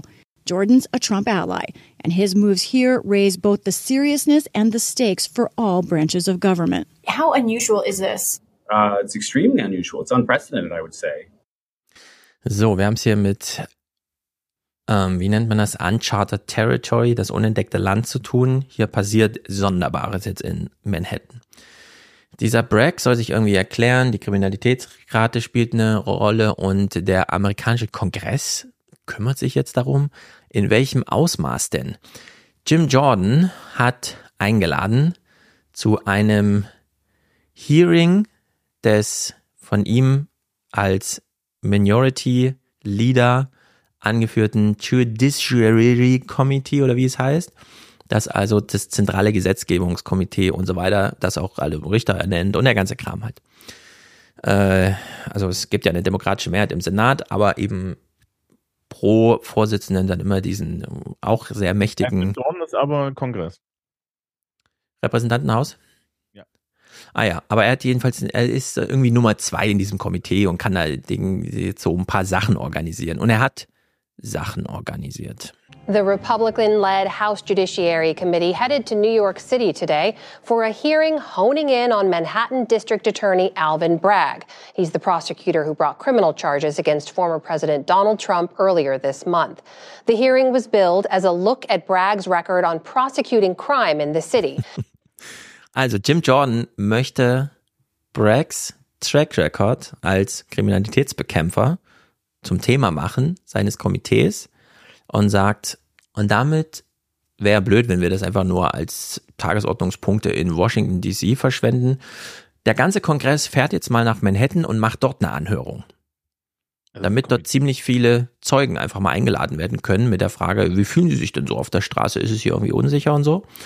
Und äh, diese Veranstaltung findet dann tatsächlich in New York statt. In so eigentlich einberaumten wir machen jetzt hier mal eine Kongressanhörung. Wir können ja auch Fieldtrips machen, verbietet uns ja keiner. Es ist ja alles möglich plötzlich. Nur um den Bragg zu diskreditieren. In the Big Apple today, a drama cutting to the heart of divide. Do you feel safe in New York City right now? The common denominator in most homicides across the country is a gun. The House Judiciary Committee holding a field hearing on crime in New York City. Testimony was gripping and heartfelt. I am not working because I'm terrified for my life that someone in a gang will come after me for revenge. We care about being able to let our child go out to the park and play without getting shot in the stroller.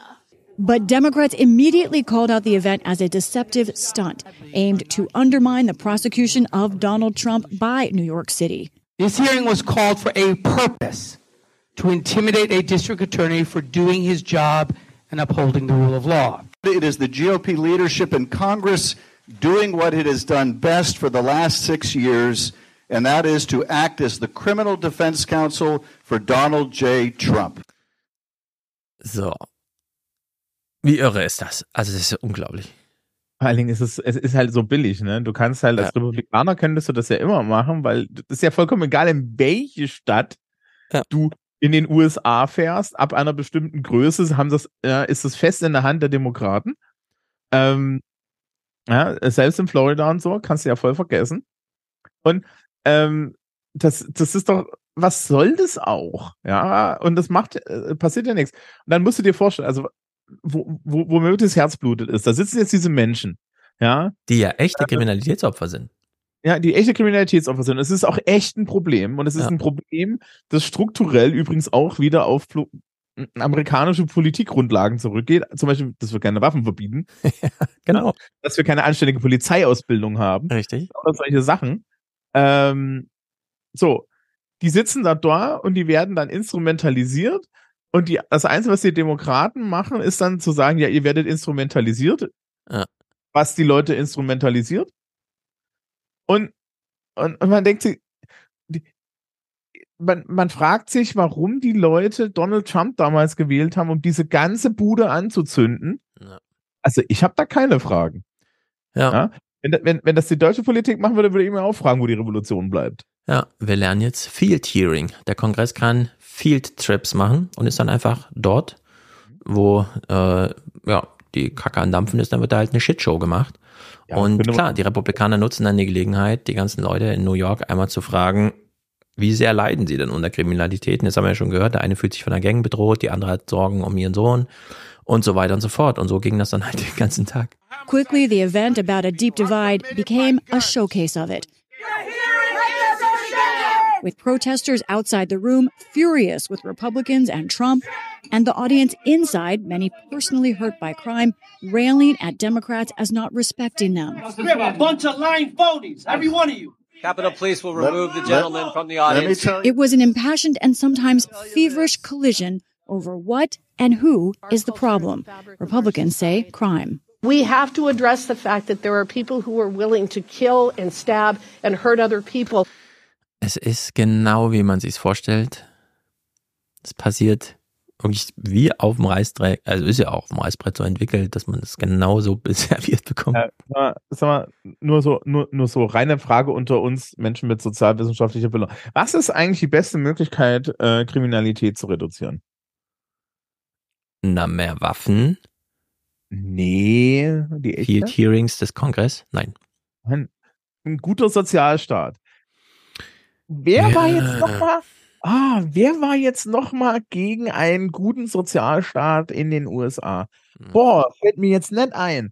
Das ist doch alles unglaubliche Scheiße. Also, das ist doch, das ist doch was soll denn das? Ja. Aber also, also, vor allen Dingen, muss, muss, muss ich mir jetzt noch anderthalb Jahre lang diesen Dreck antun, weil die alle irgendwie nicht, nicht ganz sauber sind. Ja, oder dann noch länger. Also die, die, wir haben ja jetzt April. Die nächste Anhörung für Trump, also wo der wieder eine Rolle spielt, ist ja im Dezember. Wenn das jetzt auf diesem Level, dass der ganze Kongress da einmal hinreisen muss, um da irgendwelche Field Hearings zu machen, wenn das der Arbeitseifer der Republikaner ist, um Bragg zu diskreditieren, das nächste halbe Jahr, dann können wir uns noch auf die ein oder andere Chose einstellen. Also dann war das ja wirklich nur der Auftakt. Und zeigt aber, wie weit beispielsweise Jim Jordan und so das da treiben. Die wollen ja jetzt auch sozusagen ihren Kampfeswillen und sich einander Vorbild sein, das zeigen, so dass da hoffentlich viele Nachahmer aus ihrer Sicht im Kongress auch auf solche Ideen kommen, sowas zu organisieren.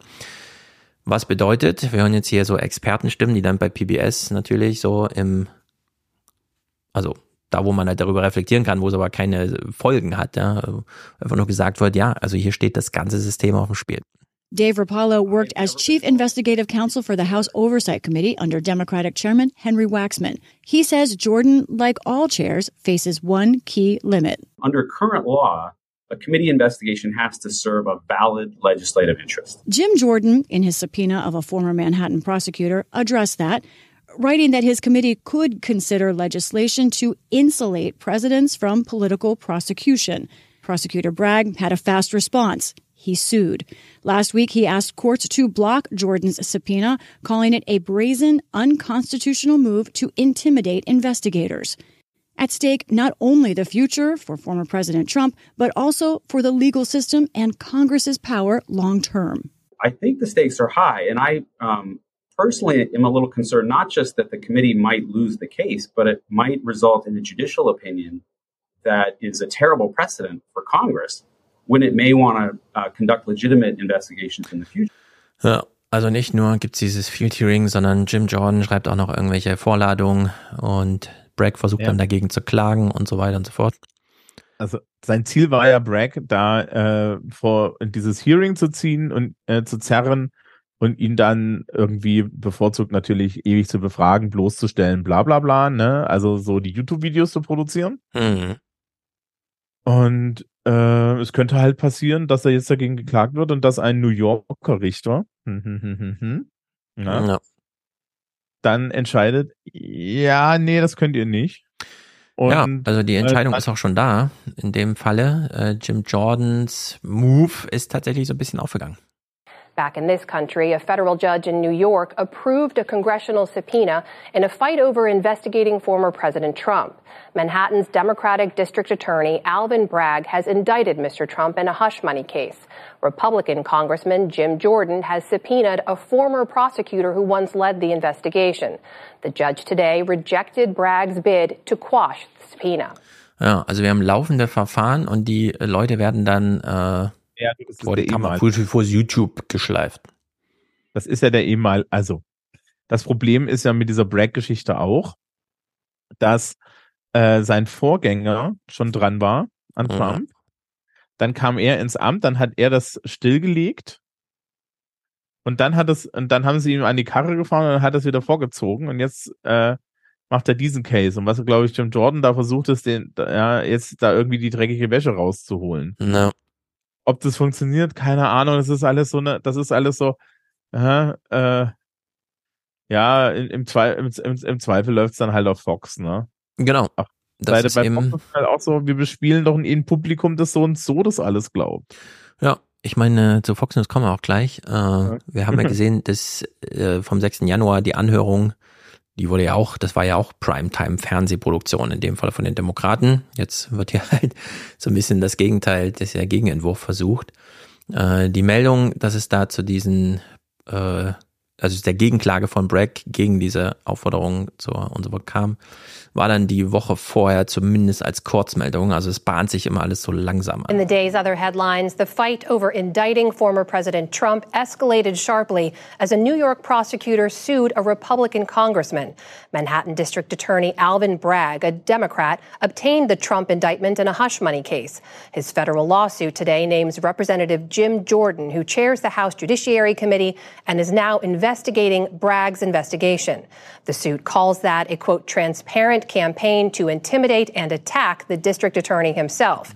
It asks a judge to quash the committee's subpoenas. Ja, also sowas ist jetzt einfach ongoing, nur damit eben entsprechend viel los ist. Also einfach nur nervenaufreibender Scheiß für alle Beteiligten, in der Hoffnung, dass man da irgendwie kleine Raumgewinne hat. Fox News, wo das ja dann alles ausgeschlachtet werden soll.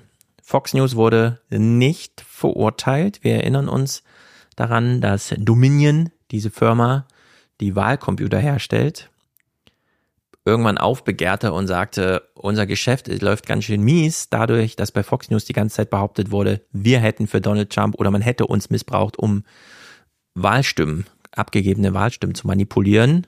Sagen dann, nein, unsere Computer haben die Stimmen alle rechtmäßig weitergegeben und so weiter. Hier wurde niemand, wir waren nicht die Einflugschneise für den, äh, unsere Technik ist sicher. Es gab auch irgendwo eine Wahlcomputerfirma, es kann sogar sein, dass das Dominion ist, aber ich weiß es nicht mehr, äh, die den verklagt hat mit dem Argument, unsere Wahlcomputer wurden da gar nicht verwendet. Ja, genau. Also es kommt ja dann sehr drauf an, jeder kleine District macht da ja da so sein eigenes Ding. Äh, Deswegen weiß man immer gar nicht genau, wenn die bei Fox News behaupten, da und da, also die wir wissen ja noch, wie händeringend äh, Giuliani da rumging und äh, so halluzinierte, wo, was, wie und so weiter, dass man da auch viel durcheinander brachte und dann hätte es auch dazu kommen können, genau, dass man irgendwo äh, dann nochmal den Namen Dominion fallen lässt, wo es den aber gar nicht gibt in dem Bundesstaat entsprechend, wo man vermutet, dass Wahl gefälscht wurde. Da gab es jetzt jedenfalls eine Einigung zwischen Fox News und äh, Dominion und da kann man jetzt hier, während man die Clips guckt, mal überlegen, ja, sind sie jetzt, also was ist denn das jetzt? Ist das jetzt äh, die Vermeidung eines Schuldspruchs? Ist das ein Eingeständnis? Was auch immer. Die Zahlen sind jedenfalls atemberaubend. Good evening, I'm Amna Nawaz. Und zu Recht ist es auch eine Sendungseröffnung. Good evening, I'm Amna Nawaz. And I'm Jeff Bennett. On the News Hour tonight, moments before trial, Fox News settles a legal case with Dominion Voting Systems over the network's lies about the 2020 election. Moments before trial heißt ja, sie haben es wirklich drauf ankommen lassen. Sie haben hochgepokert, aber dann Dominion gesagt, ne, wir ziehen jetzt aber durch. Ah, okay und so, ja, und dann ist man kurz vor, bevor man ins Gerichtssaal geht, haben wir gesagt, ja, okay und so. Worauf hat man sich jetzt geeinigt? Also eine Woche zuvor war man hier äh, bei PBS noch ziemlich skeptisch. Also wir springen mal wieder eine Woche zurück und hören so eine Kurzmeldung. So, what are the potential long term consequences for Fox News, David? Because in the short term, their ratings are up, the stock price has remained stable, advertisers have stuck around, and just this past week, Donald Trump was on Tucker Carlson's program despite Tucker Carlson saying about him in private, calling him a demonic force, a destroyer. Also kennen wir ja, egal wie scheiße es läuft, mach einfach weiter, was du vorher gemacht hast. Äh, Fox News ließ sich da von nichts verunsichern, vor allem nicht von laufenden Verfahren und hat dann eben diesen Rückzieher gemacht. Es war ganz schön teuer. Welcome to the News Hour. The defamation trial against Fox News ended before it even started. Dominion Voting Systems had alleged the right wing network knowingly broadcast lies that its voting machines were used to steal the 2020 presidential election. In a settlement announced by Dominion's lawyers today, Fox agreed to pay $787 million, roughly half the amount Dominion had been seeking. Dominion's lawyers called the deal a ringing endorsement for truth and democracy. Also Fox News hat eine Dreiviertel Milliarde Dollar bezahlt. Mhm. Ist das jetzt ein Also- Schuldeingeständnis? Nee, ist es nicht, weil äh, im Settlement drin steht, dass sie das nicht machen müssen. ja, genau. Man entgeht das Urteil, dass es dann auf jeden Fall so gelabelt hätte. Aber egal, was jetzt drin steht, 780 Millionen Dollar.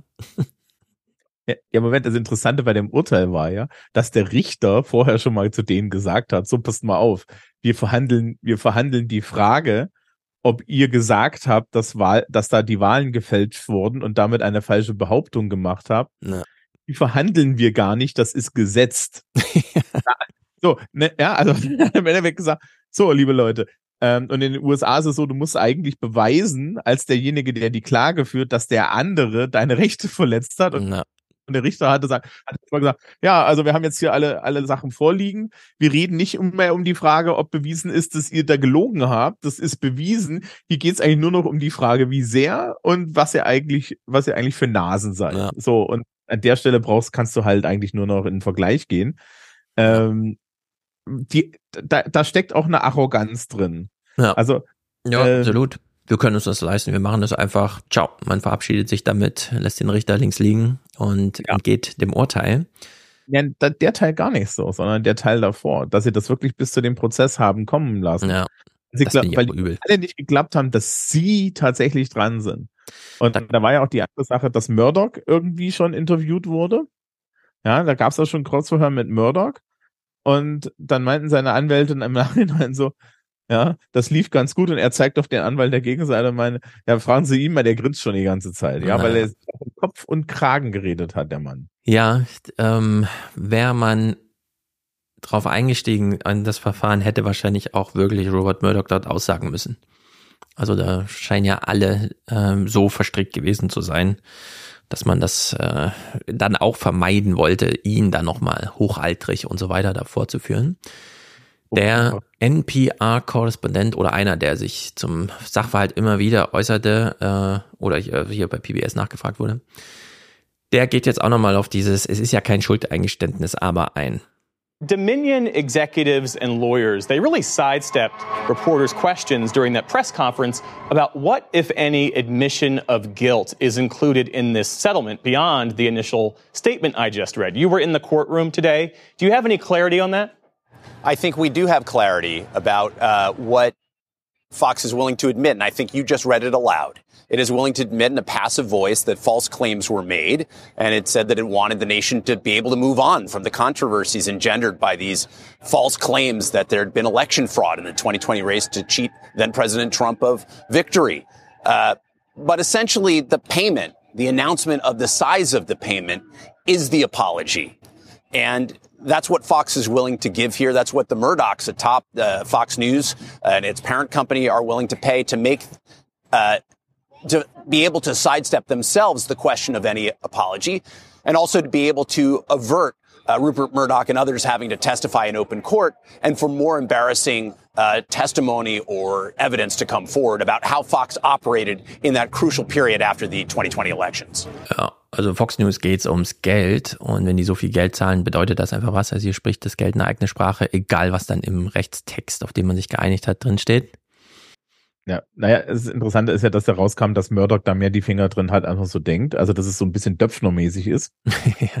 ähm, es gibt noch eine zweite Wahl-Computerfirma, die die Fox News auch verklagt haben. Ah. Die haben schon gesagt, ja, alle, alle Sachen, die wir, die, die, die da rausgekommen sind, da fehlen ja noch Dinge, keine Sorge, die kommen in unserem, die kommen Ja. jetzt bei uns raus. Sehr Also gut. sprich, es gibt da jetzt etliche Leute, die ein Interesse haben, auch die jetzt mal wirklich sturmreif zu schießen. Ja, ich ja. meine, 780 Millionen äh, rauszuleiern, äh, äh, heißt ja auch, das geht, wenn man das entsprechend argumentiert. Also Fox News macht dann auch einen Rückzieher. Und ich würde auch sagen, also hat Fox News jetzt immer die Wahrheit gesagt, außer bei Wahlcomputern, also ist das so das Einzige. Und da würde man sagen, nee, nicht so ganz.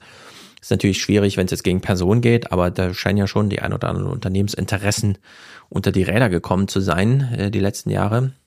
Mal sehen, ich hoffe hier auch auf einen großen Präzedenzfall, dass man dem dann einfach nacheifert. Also, was ja auch rausgekommen ist, dass dann solche Leute wie Tucker Carlson, Sean Hannity und so weiter eigentlich ja, nur Geld genau. haben. Ja, und dass, dass, dass Tucker Carlson nach, nach dem, was da bekannt geworden ist. Okay, das, das Publikum, was ihn sieht, die, die wissen das nicht. Ja, das findet ja in deren Bubble nicht statt. Mhm. Aber eigentlich, ne, müsste der um sein Leben fürchten. Ja. ja. weil, äh, also es ist ja ganz klar, dass er das nur für die Kohle macht, dass er nur so ein Verräter ist. Ja, ja, weil es die Zitate gibt, wie er hinter seinem Rücken dann oder hinter Trumps Rücken als Studiogast dann doch ablästert und das alles scheiße findet. Und der ganze Kram. Also da haben wir wirklich eine, es ist, ist interessant, wie das so parallel läuft. Fox News und Springer gerade, äh, dass sie so relativ zeitgleich äh, mit so viel inneren Zitaten und so weiter gerade sturmreif geschossen werden. Allerdings, dieser Korrespondent hier von NPR ist so ein bisschen skeptisch, ob das jetzt für Fox News eine große Lehre ist. Fox Corp in February reported total quarterly revenues of 4.6 billion dollars. Is 787.5 million is that enough? Will that make enough of a dent for Fox to change the way it does business to stop knowingly spreading disinformation about the 2020 election? I think it's enough to do that last specific thing you mentioned to stop sowing misinformation and falsehood and lies about the 2020 race. And Fox has effectively backed off from doing that. I think it's a real open question. In fact, I'm very skeptical that Fox will do diff- business extremely difficulty. It may not put uh, and out there and broadcast explicitly false claims, but I think the tenor of what it does, you know, stoking certain uh, form of cultural grievances uh, and uh, really ignoring uh, unwelcome truths is likely to continue to be adopted by Fox News because of what you just cited. The billions of dollars a year it generates in revenues and in profits. It's the vast majority of the profits for its parent company, Fox Corp. It's really the most important property the Murdochs control in their vast global media empire. Ja, Fox News ist zentral für Fox Corp und so weiter und äh, vielleicht wird das einfach raffinierter, wie man Stimmung macht, dass man es nicht mehr so mit direkter Lüge macht, weil ja sowieso krass frech. Äh, das ist einfach ja, mal geupdatet wird in der redaktionellen Arbeit. ja, ich glaube auch, die können das nicht. Also das Problem ist ja, warum haben sie eigentlich diese Lüge erzählt? Weil ihnen ihr Stammpublikum wegläuft, weil dieses ganze Magerpublikum dann als halt OAN sieht, ne? Also. Das stimmt. Die haben ja Konkurrenz One bekommen, genau. Und One American Network ist halt so, ja, äh, die, die das, ja, und du hast halt dann auch noch hier sowas wie Bannon, ne? Mhm. Der dann die ganze Zeit so seine, seinen Scheiß macht und so. Ich meine, bei Bannon ist es noch so eine, so eine Frage, wann der den Weg des Alex Jones geht, ja, weil Alex Jones ist ja nun wirklich pleite. Das stimmt. Ja, den, den hat man in Grund und Boden geklagt, ja. Und, und Bannon ähm, ist, ist auch noch so ein Kandidat, den sie irgendwann dran kriegen. Ähm, Die Verfahren halt, laufen, genau. Ja. Da muss er ja auch schon zahlen. Ja, das ist alles brenzlig. Äh, diese Internetkonkurrenz ist da. Wir hören mal die letzten 14 Sekunden von dem NPA-Typen. Es ist wahrscheinlich, wie es ist. It's notable, it's important, but it's not enough to make them say, you know what, we're not going to do business this way. I think they will avoid the explicitly false claims, but continue to embrace the tenor of what they say, which is really what people are looking for anyway. Ja, es ist, wie es ist. Ähm, ich überlege, ob wir jetzt das traurigste Thema oder das allertraurigste Thema aus Amerika nehmen. Es ist wirklich so ein bisschen. Well, thank you. Ja, man kommt nicht so richtig, aber gut. Was ist das traurigste und allertraurigste Thema vielleicht? Das, das, also. Na, wir hören uns mal noch zur Einstimmung drei Clips zum Supreme Court an, auch weil es passt. Jetzt haben wir ja einmal oh Gott. okay, Bragg und Jim Jordan kämpfen da gegeneinander auf Rechtswege. Fox News wird wahrscheinlich mit den ganzen Stories so weitermachen wie bisher. Und am Supreme Court ist auch, da dampft's ein bisschen, sagen wir es mal so.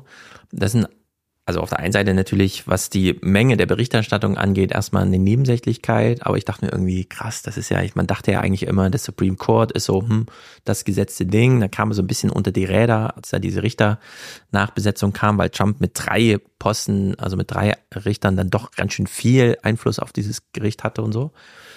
Stellt sich raus, wenn man nur mal genauer hinschaut, ist das auch alles, na, schwierig.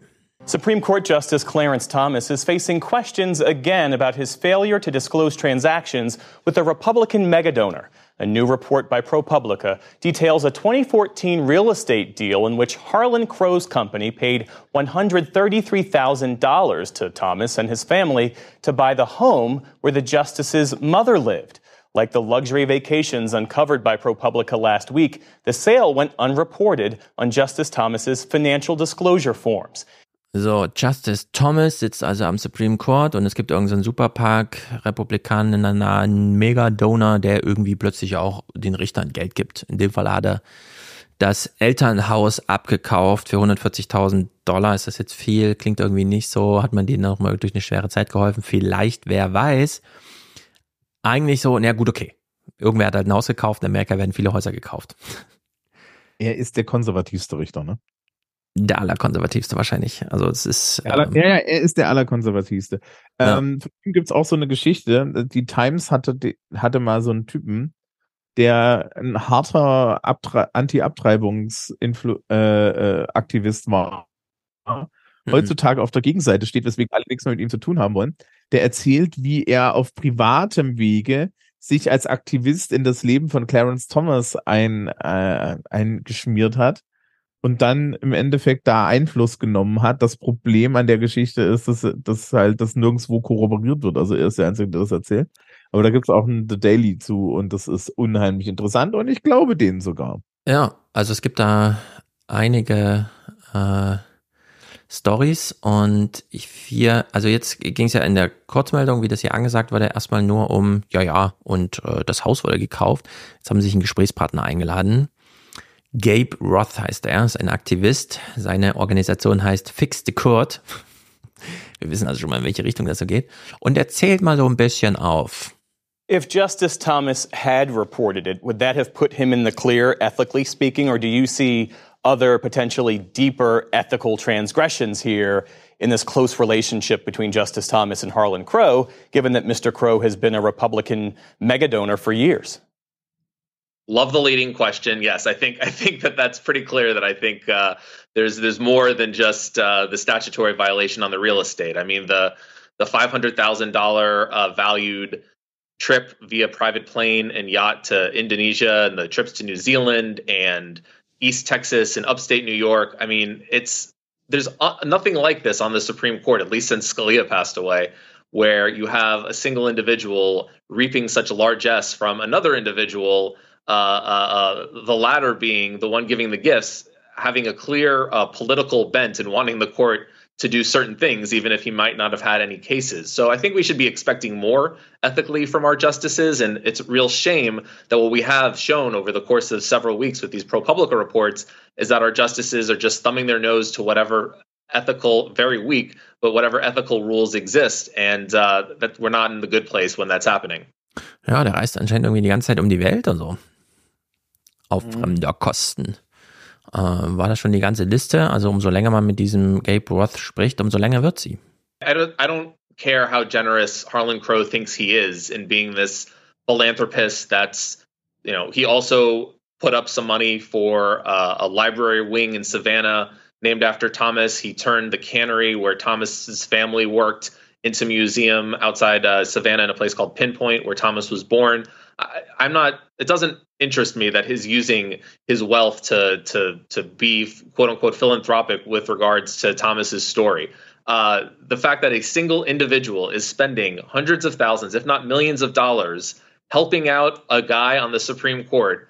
Just that sentence. I mean, forget all the other details. Someone is spending a mil- millions of dollars to assist somebody on the Supreme Court with something that in and of itself is enough to raise a ton of ethical questions. And I, I really think we might only be scratching the surface here. I would expect more details to be coming out. Ja, wenn man sich erstmal breit dafür interessiert. Also, das ist aber auch wirklich, wenn man sich vorstellt, ne? Diese, also diese, gerade diese Rechtsaußen-Republikaner, ne? Ja. Abtreibung und dieser ganze Kram. Das ist ja nun wirklich eine absolute Minderheit. Ja. Diese Menschen gehen hin, ja, ich meine, dann hast du noch so korrumpierbare Figuren wie diesen Typen und drücken jetzt diesem Land eine absolut katastrophale, vorsintflutliche Morallehre aus, die Menschenleben gefährdet, nur weil die alle so einen weiße Männerfilm haben, ja, weil die irgendwie ihre Religion nicht richtig verstehen, ja, weil sie die Bibel ernst, nicht ernst nehmen, sondern wirklich, ja, was ist denn das für eine Scheiße? Also Mhm. was soll denn das? Ja. Ich frage mich das jetzt, ich habe ich hab das ja auch so alles dann, dann immer so verfolgt über Amerikaner. Ich frage mich echt, ja, wa, was, was ist der, was ist denn deren Ziel? Ja, äh, äh, sind, sind die sich alle in ihren Bunkern so sicher, dass sie glauben, dass sie den Rest in Flammen setzen wollen? So dumm Ja. kann man doch auch nicht sein. Ja, Ja, also so wenig, also über Altruismus nicht zu sprechen, aber auch so wenig Verständnis. Es, es, also es, äh, ich finde es auch bemerkenswert, äh, wie weit man alles anzünden will. Gerade wenn man dann gleichzeitig immer sich dann schon im Wettstreit mit China und so weiter sieht. Aber dass man die eigenen Potenziale des Landes übers Bildungssystem, über äh, Vermögensverteilung und so weiter, über diese Privilegien, die sich hier äh, darbieten, dass man wirklich alles auf die allerkleinste Sparflamme, so wie bei Christian Lindner, ja. Wir dürfen keine Schulden machen, weil dann würden wir ja den Kindern ähm, Staatsschulden hinterlassen und das wäre problematisch. Dafür räumen wir ihnen aber jede Zukunftschancen ab, erwarten aber gleichzeitig, dass sie den Laden dann übernehmen. Also das, das passt einfach nicht zusammen. So viel Egoismus, also irgendwo greift ja dann doch dieses Egoismus, Altruismus, äh, also die beiden hängen ja nicht nicht miteinander zusammen, sondern auch Altruismus kann man ja mal als Egoismus äh, diskutieren, so wie jeder Egoismus auch immer gleich so eine altruistische Dimension hat. Also es ist ja so ein Yin und Yang Ding, aber es so weit aus dem Gefüge zu drücken wie die Republikaner, das ist wirklich erstaunlich. Also der Jim Jordan, wir haben ja die letzten Jahre eigentlich die Republikaner nur noch unter Antidemo äh, antipolitischen Gesichtspunkten, da sie eigentlich nur gewählt werden, um dann nichts zu tun, damit diejenigen, die private Hand, vor allem ökonomisch, dann einfach machen können, was sie wollen. So, und äh, wie weit man es treiben kann. Und dass jetzt plötzlich die, der, die Republikaner bemerken, ach so, mit dem Kongress können wir ja, wir können ja unsere Macht doch nicht einfach verschwenden, sondern wir schaffen es ja sogar noch destruktiv zu sein. Also den ganzen Laden einmal nach New York zu verfrachten und dann ein Field Hearing und sowas zu machen. Ja? Also diese Art von Zeit, Budget und von allem Verschwendung. Intelligenz auch, wird auch Intelligenz verschwendet. Ist wirklich bemerkenswert und unter dieser Maßgabe. Es ist auch noch, es ist reine Ideologie. Wenn du dir anguckst, ne, DeSantis macht ja seinen Kulturkampf in Florida. Mhm. Wenn du dir anguckst, was der für Gesetze macht, für was er sich auf die Schulter klopft, dann denke ich mir so, Alter, was hast du denn für Probleme? Ja, also da muss man sich dann auch denken, sag mal, al- bist du, bist du jetzt Politiker? Willst du, dass in diesem Land noch irgendjemand lebt? Ja, Ja. es wird doch jeder, es wird doch jeder junge Mensch aus diesem da, da abhauen. Ja, okay, dann wirst du von den ganzen Kalkleisten, die da in ihre, in ihre Rente sitzen, gewählt. Die sterben dir dann alle weg. Und was hast du dann? Richtig. Ja, du hast, du hast einen leeren Vergnügungspark bei Disney, weil Disney hat auch die Fresse voll von dir. Ja, genau, es läuft dieser große Streit Disney gegen Ron DeSantis. ähm, wir steigen mal direkt bei ihm ein. Ron DeSantis hat ein Gesetz unterschrieben, ein bisschen abseits der Öffentlichkeit, aber es war ihm trotzdem ganz wichtig. Es gab genau ein Foto davon und thematisch äh, führt uns das in dieses ganze Kapitel. Governor Ron DeSantis last night quietly signed a six week abortion ban into law. The only evidence we have of it is that photo that he tweeted out. Very different than when he made a big event of signing a 15 year ban into law last year. Yeah. Or 15 week ban into law. So, das aus diesem Gespräch mit den beiden David Brooks und Dings. Aber Ron DeSantis hat ein Foto getwittert, in dem er i- also sie stehen jubelnd um ihn, um dann, oh, du hast jetzt ein Abortion Ban, Executive Order, also kannst du irgendwie so machen, ist nicht budgetträchtig und so weiter. Das kann man wohl als Gouverneur dann irgendwie machen, wenn auch nur so wochenweise, kann man ja dann ewig verlängern. Ja, nee, äh, Six Week heißt nach der sechsten Woche. Ach so, das ist damit gemeint. Ja, nach der sechsten Woche. Weiß man nach der sechsten Woche schon, dass man schwanger ist? Nein. Ja, also es ist wirklich grandios gruselig. Okay, dann, ich, ich, ich hätte noch gedacht, okay. Frauen, die da stehen und klatschen. Ja, das sind alles Leute, die nichts mit der Realität zu tun haben. Entschuldigung, ich hm. reg mich jetzt mal auf. Weil das, das, das kann doch wohl nicht wahr sein. Ja, die stehen da alle da. Dann hast du irgendwie, du hast diese ganzen Pro-Abortion-Aktivistinnen, ja, und dann gibt's, gibt's Dokumente und Dokumente von denen, mhm. die sagen, ja, ich habe ja immer gedacht, dass dann die Gesellschaft das aufnimmt, wenn das Kind da ist, dass die, die Kirchgemeinschaft da ist. Was haben wir festgestellt? Nein, wir lassen die Leute alle am Arsch. Genau. Ja, es geht nur der Schutz des ungeborenen Lebens. Sobald es da ist, bist du als Eltern selbst verantwortlich und niemand sonst. Und alle lassen dich im Stich. Äh, auch dieser, dieser Mensch, der da damals Clarence Thomas angeblich das, ne, der, der erzählte dann die Geschichte, wie er aufgehört hat, Aktivist zu werden, wie er sagte, ich sah, war als Pfarrer, ja, ähm, habe da mit einer Frau geredet, die hatte psychische Probleme, ähm, die, die war total fertig, ja, die meinte, wenn sie jetzt nicht irgendwie diese Ab, ja, diese Abtreibung bekommt, ähm, äh, dann, dann geht das nächste Kind drauf, dann weiß sie nicht mehr, was sie tun wollen. Mhm. Und dann hat er nur so unter, unter dem Gesichtspunkt dieses Leides habe ich beschlossen, meine, eine, eine tief gehaltene religiöse Überzeugung von mir zu geben. Und, und dann, dann twittert dieser Typ ein Bild, wo diese ganzen Frauen außenrum stehen, die ja. alle so stinkend reich sind, dass sie nie etwas auszustehen haben, ja. ja, freut sich darüber, dass er im Endeffekt jetzt wirklich Menschenleben gefährdet, aus ideologischen Gründen, nur damit er dann irgendwie vielleicht gewählt wird, weil er es geschafft hat, am menschenfeindlichsten zu sein. Ja, was ist denn da los? Genau, also was jetzt gerade in Amerika los ist, versteht, also ich verstehe es nicht mehr ganz. Es gibt verschiedene äh, Sichtweisen, um dieses um was geht's da eigentlich, ne? Also Abtreibung ist ja auch wieder so ein Chiffre-Thema irgendwie, mit dem sie jetzt klären, wer hat ja eigentlich wessen Fäden in der Hand, wer darf hier über wen bestimmen und was ist das Verhältnis von Staat und Person? Das ist wie diese Trans-Sache. Ein äh, genau. Prozent genau. der, der, der Menschen sind ja transgender. Ich kenne selber Betroffene, ja. So, die möchten nur zwei Dinge in ihrem Leben. Die möchten ihre Ruhe haben und sie möchten gerne irgendwie eine medizinische Betreuung, bei der sie dann auch nach ihrer Geschlechtsidentität leben wollen. Ja. ja ähm, und dann, dann hörst du diese Magerpfeifen, ja, die alle nichts auszustehen haben, die alle irgendwelche, ja, die alle irgendwie so, so super angepasst heterosexuell sind, dass sie im Dunkeln Sex haben, ja, und die sagen dann, ja, nein, also, also geschlechtsangleichende Operationen für, für junge Menschen und bla bla blub, das können wir doch alles gar nicht, das können wir mhm. doch alles gar nicht machen, weil das ist ja dann, das ist ja dann gleich Geschlechtsverstümmelung. Gleichzeitig ist es immer noch ein Land, ja, wo äh, Beschneidung von Jungs im Endeffekt so eine so ein Standard ist, der Bio, ja, ja. der einfach so gemacht wird, wo du, wo keiner irgendwie fragt, ja, ähm, mhm. was zur Hölle? Ja. In welchem also, Film leben Genau. Ja. Wir gehen das also, mal durch, wie das hier in der Nachrichtenwoche sich entfaltete, denn mittlerweile, also greift da wirklich, äh, sagen wir, was heißt greift, also da kämpft wirklich jeder gegen jeden. Es ist hier auf dem Rechtswege, auf politischem Wege sowieso. Dann ist irgendwie so, vor allem alle jungen Menschen sind dann davon betroffen, fühlen sich betroffen. Die einen sagen, hm, ja, äh, ich habe zwar keine Abtreibung, aber ich will gar nicht, dass der Staat überhaupt so darüber befindet oder eben gerade doch. Also es geht drunter und drüber. Bei den Gerichten ist es äh, also kreuz und quer mittlerweile. Man weiß auch gar nicht mehr, wer ist denn hier eigentlich zuständig für was, wer darf hier was äh, über was verfügen. It's the latest flashpoint in the fight over abortion rights, dueling decisions. In Texas, a federal judge is halting the FDA's more than 20 year old approval of the drug mifepristone, one of the main medications used to provide abortions. But less than an hour later, a conflicting court ruling out of Washington state. A judge there ordered the federal government to protect access to the drug in 17 Democratic led states and the District of Columbia.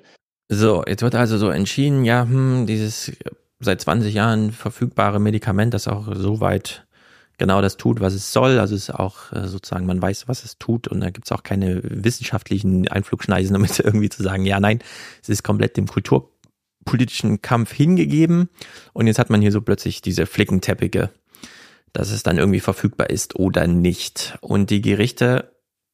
Das sind ja die Länder, wo es, das sind ja, das sind ja die Länder, äh, wo, wo das irgendwie zugelassen ist oder respektive das irgendwie so ein so, so grau, graurecht ja. ist.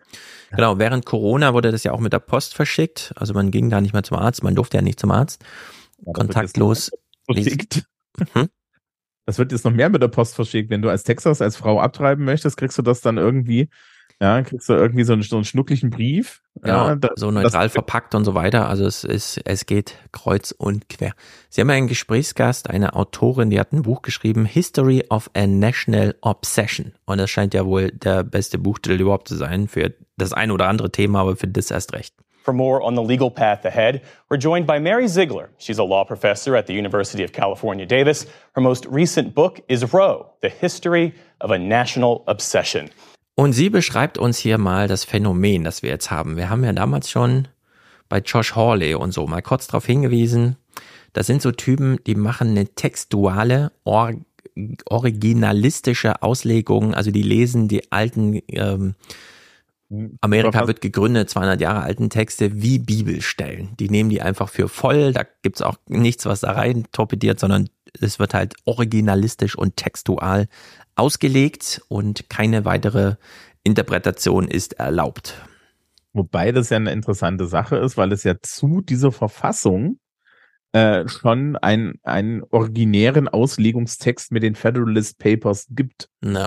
Könnte man sich mal die Frage stellen, ob sie das dann auch ignorieren. Und ich glaube, sie ignorieren es, weil das wäre ja, wäre ja total schade, wenn da Leute mit Verstand nochmal dazu gehört werden. Ja, und wir haben das damals schon amüsant gefunden, dass man diese religiösen Rezeptionsformen plötzlich so auf solche Texte anwendet. Aber wir sind hier beim Thema Abtreibung im äh, Zentrum von dieser Praxis. Mary, you wrote a piece for The Atlantic recently, and you said this unprecedented ruling by Judge Kaczmarek of Texas is not just a bid to block access to abortion pills. You wrote, quote, it's an open invitation to anti-abortion rights groups to use the Comstock Act, a law passed 150 years ago and rarely enforced in the past century. Tell us more about how this law from the 1870s has to do with access to abortion pills. Yeah, th- this is a strategy we've seen crop up in lots of different parts of the anti abortion movement recently. But uh, in this suit, the Alliance Defending Freedom and their client, the Alliance for Hippocratic Medicine, essentially argued that this 1873 law, the Comstock Act, um, makes it a federal crime to be, be, to mail mifepristone. And the language of the act is pretty broad. Um, it covers not just drugs intended for abortion, but drugs adapted for abortion, which, as you can imagine, could be extraordinarily broad. Uh, and Judge Kasmerek said the text means what it says and says what it means. We don't need to worry about the fact that federal courts have not interpreted the Comstock Act this way um, since the 1920s. So, going forward, if the language is that broad, we're likely to see challenges to other abortion drugs and devices as well. Also, es wurde ein 150 Jahre altes Gesetz gefunden, das wenig angewendet wurde und jetzt plötzlich regeln soll, was mit der Post verschickt werden darf. 2023. Die Gesetze greifen jetzt alle durch äh, Roe versus Wade wurde aufgehoben. Dadurch äh, hat man entweder gleich diese Trigger-Gesetze oder hat jetzt plötzlich wieder Spielraum für diese Art von Gesetzen. Das ist, das ist ja noch schlimmer. Also, Roe versus Wade wurde aufgehoben mit dem, und es wurde gesagt, das überlassen wir den Staaten. Worauf sämtliche, sämtliche republikanischen Staaten hingegangen sind und gesagt haben, wir hassen Frauen. Ja. Weibliche Gesundheit ist uns scheißegal, Religion ist uns wichtiger sämtliche demokratischen Staaten, allen voran Gavin Newsom, sind hingegangen und haben gesagt, äh, nö, wir machen das Gegenteil, bei uns geht das alles so weiter. Ja. Uns gibt es natürlich auch Matthew Pristone und so weiter und so fort. Und das kann man hier so, hier, hier bleibt alles wie es ist. Weil, Achtung, demografisch gesehen ist das natürlich auch ein Standortvorteil, weil wo ziehe ich als Frau langfristig hin, sobald ich kann? Richtig, in einen Staat, wo ich nicht gesundheitsgefährdet ja, genau. werde.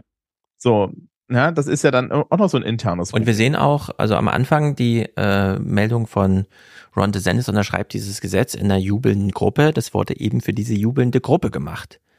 Und nur mit einem Foto per Tweet. Das war also keine große Pressekonferenz. Vor einem Chat hieß es auch kurz, äh, hier von Alexander, das Foto war eins zu eins eine Replik auf Fotos, die im Oval Office entstehen. Es sieht schon mal so aus. Äh, ja, aber eben nicht so ganz, denn es wurde eben nicht die mega große Show gemacht, weil die Republikaner auch so ein bisschen durch die letzten Wahlen gemerkt haben, wie dieses Thema wirkt. Also sie müssen da auch sehr genau schauen, dass sie ihre Stammbasis befriedigen, aber nicht allzu viele durch die Phänomene, die du jetzt beschreibst, äh, verprellen. Denn ja, junge Leute sind eben sehr mobil und die wissen, nach welchen Kriterien sich ihren Wohnort aussuchen. Ja, aber das Problem ist ja, es gibt eine faktische Realität, die dadurch geschaffen wird. Was jetzt hier mit ja. diesem Ding passiert ist, ist, dass eine Gruppe von Ärzten, die gegen Abtreibung sind, sich gezielt diesen Richter in Texas rausgesucht haben und gegen, und gegen diese Pillen geklagt haben, weil sie der Meinung sind, dass die FDA sie nicht hätte approven sollen. Und der Richter hat dem stattgegeben. Die Gegenseite ist im Übrigen, dass eigentlich diese Ärzte gar kein Standing haben, weil du musst nämlich persönlich betroffen sein.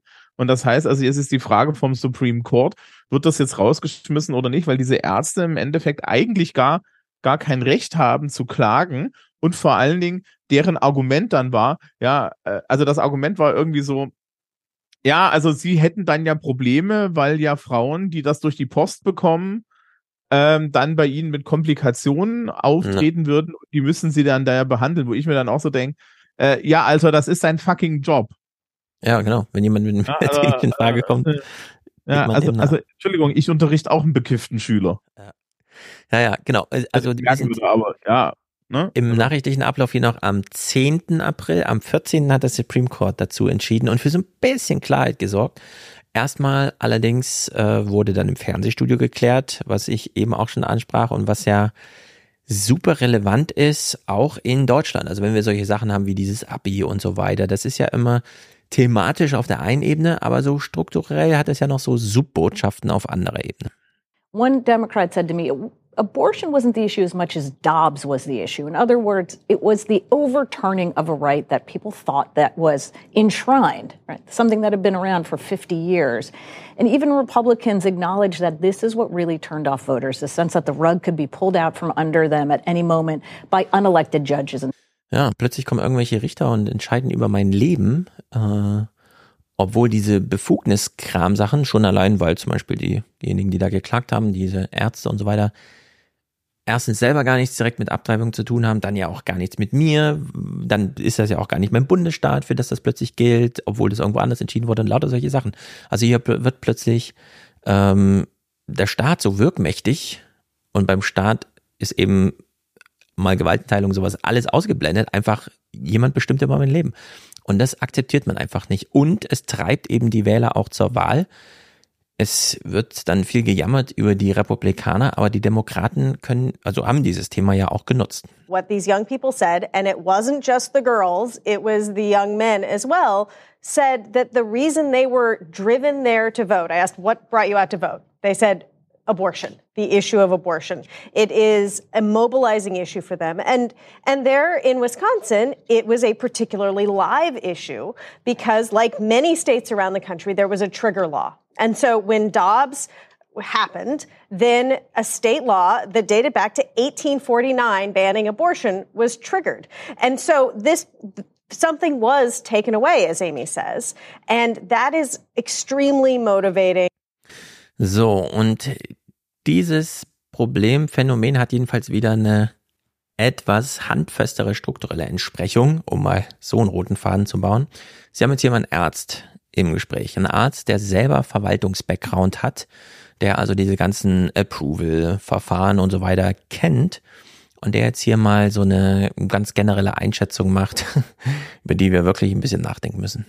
To talk about what's at stake, I'm joined by Dr. Joshua Sharfstein. He's a professor at Johns Hopkins Bloomberg School of Public Health and former principal deputy commissioner of the Food and Drug Administration. Dr. Sharfstein, welcome and thanks for joining us. You wrote in an op-ed for the New York Times, you found the Texas judge's decision shocking, stunning, and irresponsible. Tell us why that is.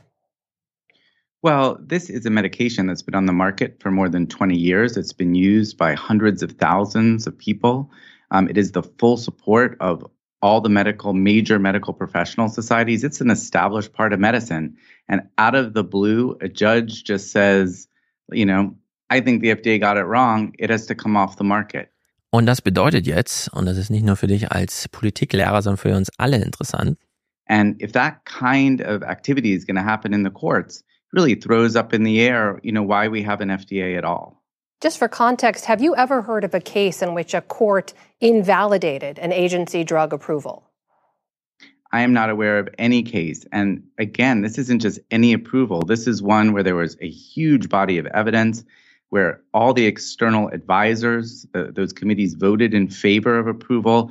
And it's a, it's, it's a medication that's been used for 20 years with the full support of the medical profession. So um, this is just stunning, uh, however you look at it. Ja, also wenn ich deine Schüler fragen, Herr Brandt, wie entsteht ein Gesetz? Dann sagst du, also ein Gesetz entsteht so. Da gibt es so ein Verfahren, dann gibt es mhm. so ein Politiker entscheiden, dann gucken die nochmal. Hm? Wie wird man so ein Gesetz wieder los? Man sucht sich irgendeinen religiös verbrämten Richter, ja, genau. im ländlichen, im, ja, hier, komm, machen wir es richtig, im ländlichen Bayern, ja, ja, ja, die man, bei dem man weiß, der findet es schon die ganze Zeit blöd und dann lässt man in ganz Deutschland Windkraftanlagen verbieten. Genau. Und wenn du dann aufgeklärte Schüler hast, fragen die so, na ja, aber da haben doch vorher Gutachter den Politikern Empfehlung gegeben und dann haben die doch Mehrheiten organisiert und dann wurde das doch entschieden. Es gibt auch eine Gewaltenteilung. Ja. Das ist das nächste. Ja, ähm, also in Deutschland geht das, es geht sowas ja zum Beispiel gar nicht. Ja, so ja. fast. Also ich habe jetzt gerade, als er so sprach, habe ich so gedacht, ja, das ist ähm, Schulsituation, wie ein, ein Gesetz entsteht. Also es gibt so ein Ansinnen von Wählern, man testet das irgendwie in der öffentlichen Meinung, dann gibt es so ein Verfahren, das so ein Ministerium einen Vorschlag macht, dann geht das durch die Parlamente, dann geht das zurück zur Regierung, dann sagt die, wir bessern nochmal nach, dann geht das nochmal ins Parlament, zweite, dritte Lesung, pipapo, und dann kommt so zu der finalen Entscheidung im Kabinett und dann sagt das Kabinett, das geben wir dem Bundestag. Im Bundestag hat dann diese Regierung eine Mehrheit, beschließt dann und das ist Sachstand. Außer die FDP entscheidet kurz vor Schluss nochmal, nö, doch Veto. und dann hat ja, man sowas Neues irgendwie. Ja, Moment, Moment, aber das ist ja interne Aushandlung, das ist nochmal eine andere Geschichte. Ja, hier, das stimmt. Hier ist, hier ist es ja so, dass man im Endeffekt hat, ja, also wir haben komplette Organisationen. Hier lässt man noch 20 Jahre ins Land gehen und so, genau. Wir haben komplette Organisationen, die auf Fachbasis aufgebaut sind, ja. die sich, die, für die es ein, ein Körper an unangegriffenem Gesetz gibt, die ihren Job machen. Mhm. Ja, also was hier eigentlich verglichen, was hier eigentlich verglichen wird, ist, dass jemand gegen, also ich kann, kann mach mal ruhig mein Beispiel, ja, ähm, jemand klagt gegen den bayerischen Politiklehrplan weil äh, ihnen zu wenig, hier so, weißt du, so AfD, Reich, Rechtsaußensachen, weil ihnen zu wenig, äh, weil ihnen zu wenig ausländerfeindliche Positionen darin vorkommen, ja, oder, oder zu viel, oder zu viel Rechtsstaat oder irgendwie sowas. Ja, ja und dann sucht, dann shoppt man sich irgendeinen Richter, der halt, der den entsprechenden Hintergrund hat, ja, und der verbietet das und dann äh, äh, darf ja dann darf ich von einem Tag auf den anderen mein äh, mein, mein Lehrplan nicht mehr unterrichten ja. oder und, und so ist es so ist es äh, ja gemeint vor allen Dingen das Interessante ist ja ähm, wir haben es hier mit das ist immer noch reine Ideologie dieser Leute ja, ja alleine, ist ja nicht genug dass hm, ne, Allein, in republikanischen ja. Staaten irgendwie jetzt Abtreibung technisch fast nicht mehr möglich ist. Ja, äh, nee, äh, wir müssen auch noch in den demokratischen Staaten dafür sorgen, dass das nicht mehr richtig funktioniert, damit man es noch vorsinnflutlicher macht. Ja, und, und da ist, da ist eine Menge an Energie dahinter und was ja auch wirklich demokratietheoretisch hier das Problem ist. Wir haben es gerade an dem Beispiel, das ich gemacht habe, schon gesehen. Ja, das sind Richter. Das sind ja. Richter, die im Endeffekt jetzt Gesetzgebung machen, ja. Und wir haben in Deutschland schon immer Stress, wenn das Bundesverfassungsgericht unserem lahmarschigen Parlament auf die Füße tritt, weil sie mal irgendwelche Sachen nicht machen. Und da wird schon mit Fug und Recht behauptet, das ist ja eigentlich Aufgabe der Legislative. Ja, und genau. dann das Verfassungsgericht sagt ja, dann macht doch mal und dann machen sie nicht und verkacken das Wahlrecht nochmal. Ja, aber ähm, man stelle, ja, das ist ja, das ist ja ein, ein ernsthafter Diskurs auch irgendwie in, der, in, in so einer Gewaltenteilung, respektive Gewaltenverschränkung. Du kannst ja nicht einfach hingehen, ja, und exekutiv getroffene Entscheidungen einfach so außer Kraft setzen, weil du, weil du lustig bist, ja, ähm, ja, weil du auch eine Ideologie dahinter hast, hm. ja, sondern, sondern da muss man dann halt auch mal irgendwann sich die Frage stellen, was ist denn hier systemisch falsch? Und diese ganzen äh, Anti-Abtreibungsleute haben ja nun wirklich dank auch Donald Trump, der einfach dann gnadenlos nur so konservative Pfeifen da auf ja. diese diese Posten gesetzt hat.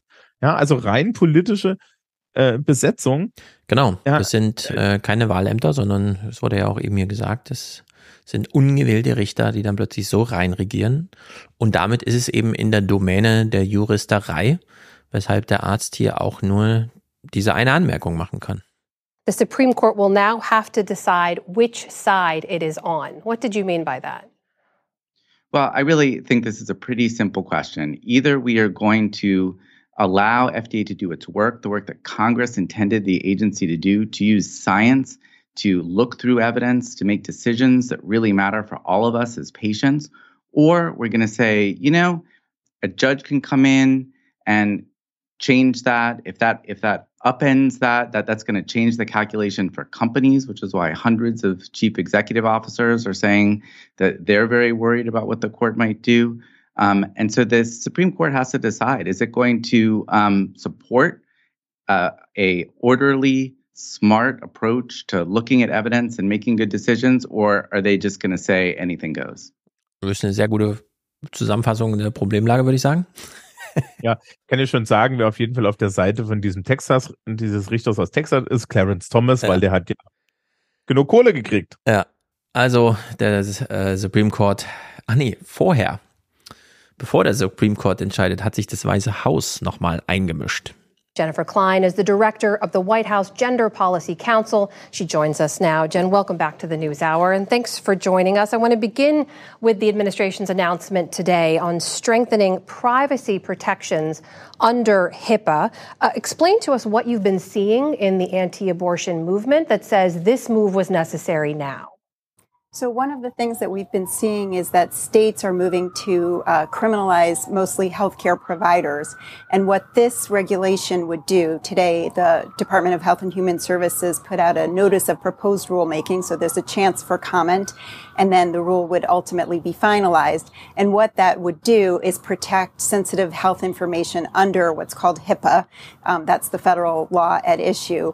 Um, so that um, while there are exceptions for law enforcement, there would not, we would narrow that exception for law enforcement for legal reproductive health care. So, for example, you've seen women traveling out of state from one state where abortion is banned to another state where it's legal. And the, the legal, lawful uh, health care that she got in the state that she traveled to, um, the, her health information, the discussion she has with her doctors, the care that she receives in that state where the care is lawful would not be available to law enforcement if this, when this rule um, is made final. Ja, und jetzt redet sie so von Law Enforcement. Also es gibt ja Bundesstaaten, die dann einfach sagen, wir zahlen dir 10.000 Dollar, wenn du uns einen Tipp gibst, wer hier Abtreibung forciert. Für sich selbst oder jemand anderes. wenn man aber diesen Staat verlässt, kann man zumindest auf eine vertrauensvolle, und das ist ja eigentlich bei Ärzten, sollte es ja gang und gäbe sein, aber wurde ja nochmal nachgeschärft, dass man da so ein Vertrauensverhältnis hat zu seinem Lehrer, dass da Schweigerechtpflichten gelten und so, dass man dann nicht zumindest seiner Polizei in seinem Heimatstaat ausgeliefert wird. Also ist alles hochgradig dramatisch. Und es ist so irgendwie so ein, so ein, so ein zentrales Gesundheitssystem, ja, dass da keine Eintragungen gemacht werden, wo dann die Polizei deines, deines Heimatstaates nachgucken ja. kann, ja, und dich dann ex post äh, für eine in einem anderen Staat legale Schwangerschaftsabbruch dann da nochmal festsetzt. Also da muss man sich auch mal vorstellen, was das eigentlich kulturell bedeutet, was das da eigentlich ist. Ja, und wir reden von Russland als Denunziantenstaat. Ja, ja man muss es ganz deutlich sagen. Das ist, äh, also ich habe es ja die Folge schon Amerikas Abschied genannt, dass die verabschieden sich ja wirklich so langsam aus der Riege der aufgeklärten modernen Staaten. Ja, aber das ist eine Minderheit. Also du musst, du hast, ne. du hast dieses riesige Land, ja, halbe Milliarde Leute und eine kleine Menge von durchgeknallten tritt dieses Land ja aus, das, au, weiß ich nicht, so 150 Jahre zivilisatorisch zurück, weil die alle einen Film haben. Ja. Und ich weiß nicht, ob ihnen klar ist, auf Dauer, diesen Republikanern, diesen Ultrakonservativen, ja, dass das ein revolutionäres Potenzial hat. Ja, mal sehen. Also der Supreme Court, trotz drei Richter von Trump, hat ein bisschen anders erstmal entschieden. Good evening and welcome to the News Hour. The Und es ist natürlich auch gleich Sendungseröffnungsthema, völlig zu Recht. U.S. Supreme Court has blocked any restrictions on the abortion pill mifepristone at least for a few days. Late today, Justice Samuel Alito stayed a lower court's restrictions that would have taken effect tomorrow. That followed emergency requests by the Biden administration and drug maker Danco Laboratories. The matter is now on hold through Wednesday, giving the full court time to act. Ja, also wurde zumindest schon mal eilverfahrensmäßig dieser Richterspruch aus Texas außer Kraft gesetzt, aber eben nur vorübergehend. Da muss man jetzt ein bisschen bangen, wie das der Supreme Court dann äh, in Ausführlichkeit behandelt. Ähm, als Gesprächspartner Partner hatten sie ja noch den Minority, Minority Whip. Das ist in dem Falle Catherine Clark, die auch nochmal von den Auswirkungen dieser Medikamentensperre, die da drohte, im Gespräch erzählt. But I can tell you, when I travel to states like Texas, I hear devastating stories of the real impact of these bans on women's lives. Women who have lost all of their limbs due to sepsis because they couldn't get treatment for a miscarriage. A 10 year old who couldn't get the care she needed and had to travel across state lines. Rape and incest victims who are being told the politicians will decide that they will now become parents. So this isn't an issue about, um, you know, something around the edges. This is fundamental freedom, and Democrats are in this fight with the American people. Nun gut, die Demokraten wissen das irgendwie zu nutzen. Mal gucken, ob sie es dann auch strukturell irgendwann mal, keine Ahnung, so hingebogen kriegen, dass man das mal auf Dauer geregelt hat. Das kann ja gar nicht wahr sein, dass man da immer so droht, erstmal 100 Jahre zurückzugehen. Wir machen eine kleine Pause und kümmern uns danach mal um diese Shootings. Man kann gar nicht mehr School-Shootings sagen, weil mittlerweile überall rumgeballert wird in Amerika. Da stellt sich dann auch wieder die Frage, klar kann man jetzt groß behaupten, Amerika, Land of the Free, das ist, da sollten wir uns anhängen im Kampf gegen, was weiß ich, die Systeme Russland oder China oder was auch immer jetzt die Kulturkämpfe sind. Aber man muss sich nochmal genau anschauen, was in Amerika los ist. Das ist wirklich unglaublich. Vorher aber kleiner Unterstützerdank und dann besprechen wir das. Unser kleiner Moment für Aufmerksamkeit, Achtsamkeit, Dankbarkeit. Letzter Aufruf für den Alias Express. Die Fahrkarten bitte. Die Fahrkarten. Wer ist hier kein Schwarzfahrer? Das ist vor allem Christian. Christian sagt Sapere Aude, was auch immer. Sapere Aude ist, muss man das portugiesisch aussprechen. 50 Euro, damit hier heute der einzige Produzent. Sehr gut. Danke an dich. Hoffentlich alle genießen den Frühling. Hm. Danksagung spiele ich natürlich heute so ein bisschen live ein. Dankeschön, das möchte ich dir sagen. Dankeschön. Also wir sagen dir alle Danke und freuen uns darüber, dass du hier querfinanzierst für alle Zuhörenden. Robert, treu für Lydia, Linda und sich selbst, die äh, Podcast Familienunterstützung. Ich sag Dankeschön. Das freut uns alle auch sehr. Äh, Daniel bleibt kommentarlos. Mitya, liebe Grüße aus Niedersachsen. Mirko hat einen Dauerauftrag für einen wertvollen Podcast. Und windige Frühlingsgrüße aus Kiel von Matthias. Windig, wahrscheinlich nicht wegen, also natürlich Kiel, Wind und so, aber es hat wahrscheinlich viel mit Windkraft zu tun. Das ist ganz vogue. Robert ist hier zu nennen, kommentarlos, genau wie Michael, der bleibt auch kommentarlos. Hendrik, Dauerauftrag, denn auch ich bin ein Alien. Er möchte Kontakt zur Realität halten. Das bieten wir hier natürlich und ich sage Gruß an die ganze Familie. Danke Ihnen, Herr Zamperoni. Danke Ihnen, Herr Zamperoni. Mm. Cornelius bleibt kommentarfrei, hinterlässt seine E-Mail-Adresse, wahrscheinlich, wer weiß, warum. Ist es PayPal? Keine Ahnung. Thorsten hat eine Unterstützungs, äh, Unterstützung Podcasts im Plural. Sehr gut. Stefan für das öffentlich Richtige. Ja, das ist natürlich ein sehr beliebter Unterstützerdank. Äh, Steffen hat eine Dauerauftragsgutschrift. Manfred alias Podcast Abo Smiley. David will hier mehr Danny. Danny habe ich die Woche erst gesehen, als ich ihn bei, bei Jean-Philippe war in Köln, im Comedia.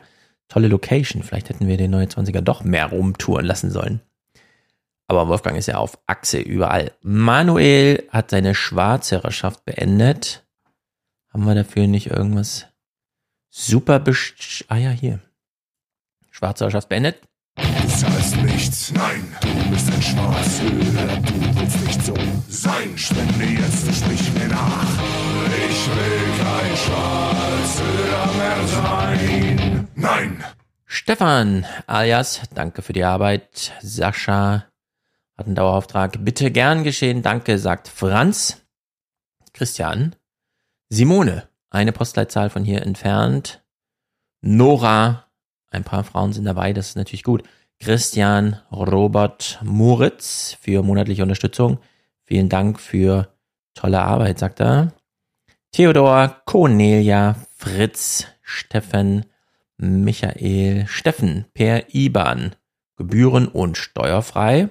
Also auf jeden Fall gebührenfrei in dem Falle. Und zumindest umsatzsteuerfrei. Denn ab jetzt hier plus Inflationsausgleich, ah, ein Ex alias Express Kraftstoffzuschuss. Was sagen wir? Ich sag Dankeschön. Wir sagen Dankeschön. Caroline, Gesa, Felix, Tobias, Salvatore, eine Unterst Überweisungsgutschrift, sehr gut. Marc, René, Simon, fügt noch an den Klammern, dass er monatliche unterstützt, das ist natürlich das Beste. Sebastian, grüße dich. Thomas, My Possibilities. Took a critical hit. Pff. Jim Kirk grüßt. Bastian, Christian und Felix.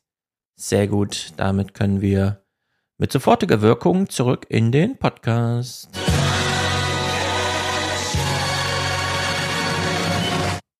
So, in Amerika werden derzeit unfassbar viele Kinder und Jugendliche einfach erschossen. Es ist unglaublich und naja, sowieso ein Thema für sich, das kennen wir ja aus Amerika, aber es hat sich dramatisiert. Wir haben schon ein paar zu Recht Sendungseröffnungsthemen bei der Abtreibung und so weiter gesehen. Diese ganzen Schießereien sind hier auch Sendungseröffnungsthema. On the News Hour tonight, communities search for answers in the wake of multiple shootings killing and wounding teenagers in recent days. Ja. Ähm, die Moderation, also kennt man ja so, es gab eine Schießerei, also wird die dann thematisiert.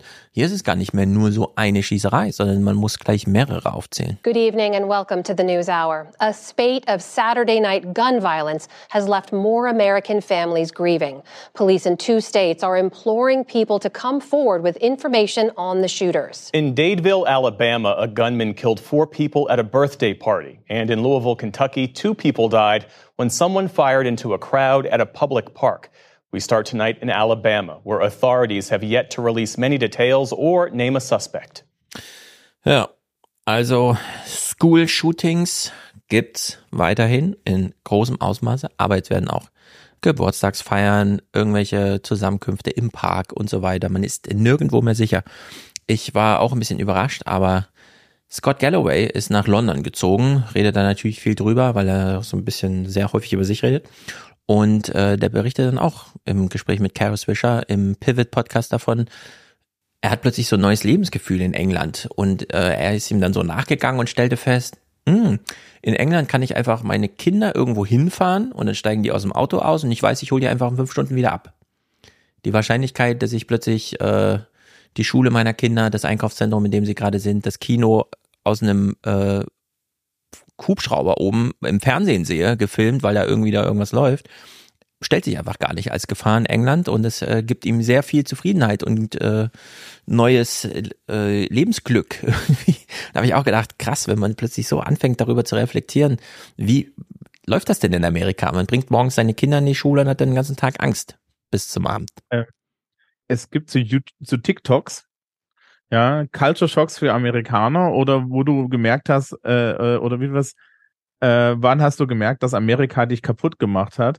Und ein Running Gag dort ist, ja, also Gag nicht in dem Fall, Mhm. aber so ein Standardding ist, dass viele amerikanische junge, junge Menschen so um die 20 dann so TikToks machen, sagen, ja, äh, als ich mit, als ich, äh, als ich mit meinen Freunden darüber geredet habe, ob sie denn auch in der Schule ja, den, den bewaffneter, den, den Waffendrill gemacht haben, wie man sich unter dem Tisch versteckt. Und ich dann angeguckt wurde mit diesem Blick, nein. Ja. Gibt's ja, Ja. einfach nicht. Ich kenne nur diesen anderen, das andere Meme, wie sich Amerikaner über deutsche Fenster wundern, dass die so aufklappbar sind, dass sie Ja, richtig genau, das zugehen, ist dass sie auch richtig leise sind, wenn sie zu sind und solche Sachen. Da denke ich dann auch wieder, oh Gott, Amerika, werdet doch mal modern. Das, der, der, das, was das wirklich toppt, ist, irgendwo gibt's YouTube-Videos von amerikanischen Bauarbeitern, also Leute, die professionell Häuser bauen, wie sie durch einen deutschen Baumarkt laufen Ja. und dann so Fenstern stehen. Es gibt halt keins, das nicht mindestens doppelt verglast ist. Dann daneben stehen und sagen, there's triple glazing. Genau. Dreifach Ja, Leute, mit einem Verschluss. Ja, ich warte noch auf die große Welle, wie unsere Waschmaschine funktioniert und die amerikanischen im Vergleich. Also da gibt's noch einiges Potenzial, das sich in der Sicht mal ausbeuten lässt. Nun gut, zurück zum Thema.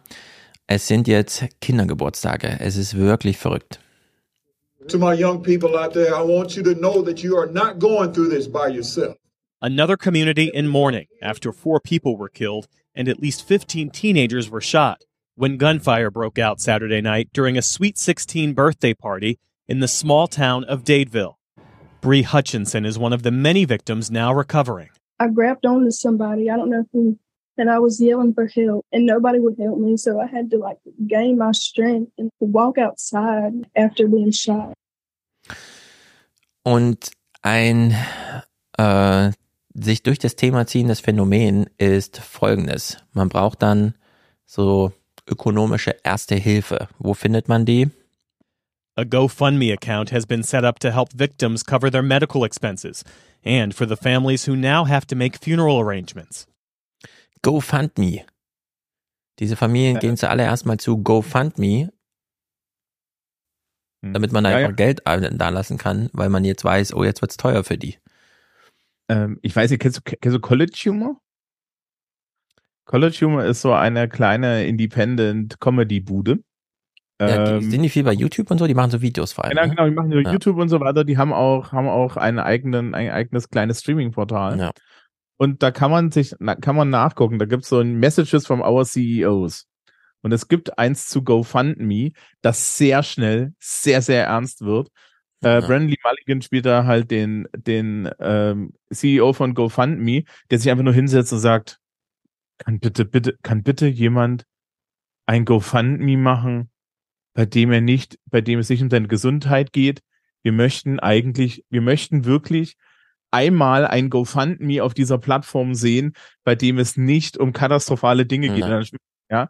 Und das einzige, was er dann findet, sind zwei, Wei- sind zwei Männer, die einen Podcast machen. Der Podcast heißt, wo sie sich über ihre eigenen Podcast-Folgen unterhalten. Ja, Ja, es ist alles äh, andere nur Krankenversicherung, nur solche Dinge. Dieses Land ist sowas von im Eimer. Ja. Ja. Es ist Also- einfach kein guter Zustand. Insbesondere GoFundMe, um die, ähm, naja, Sachen zu bezahlen, die dann zu bezahlen sind.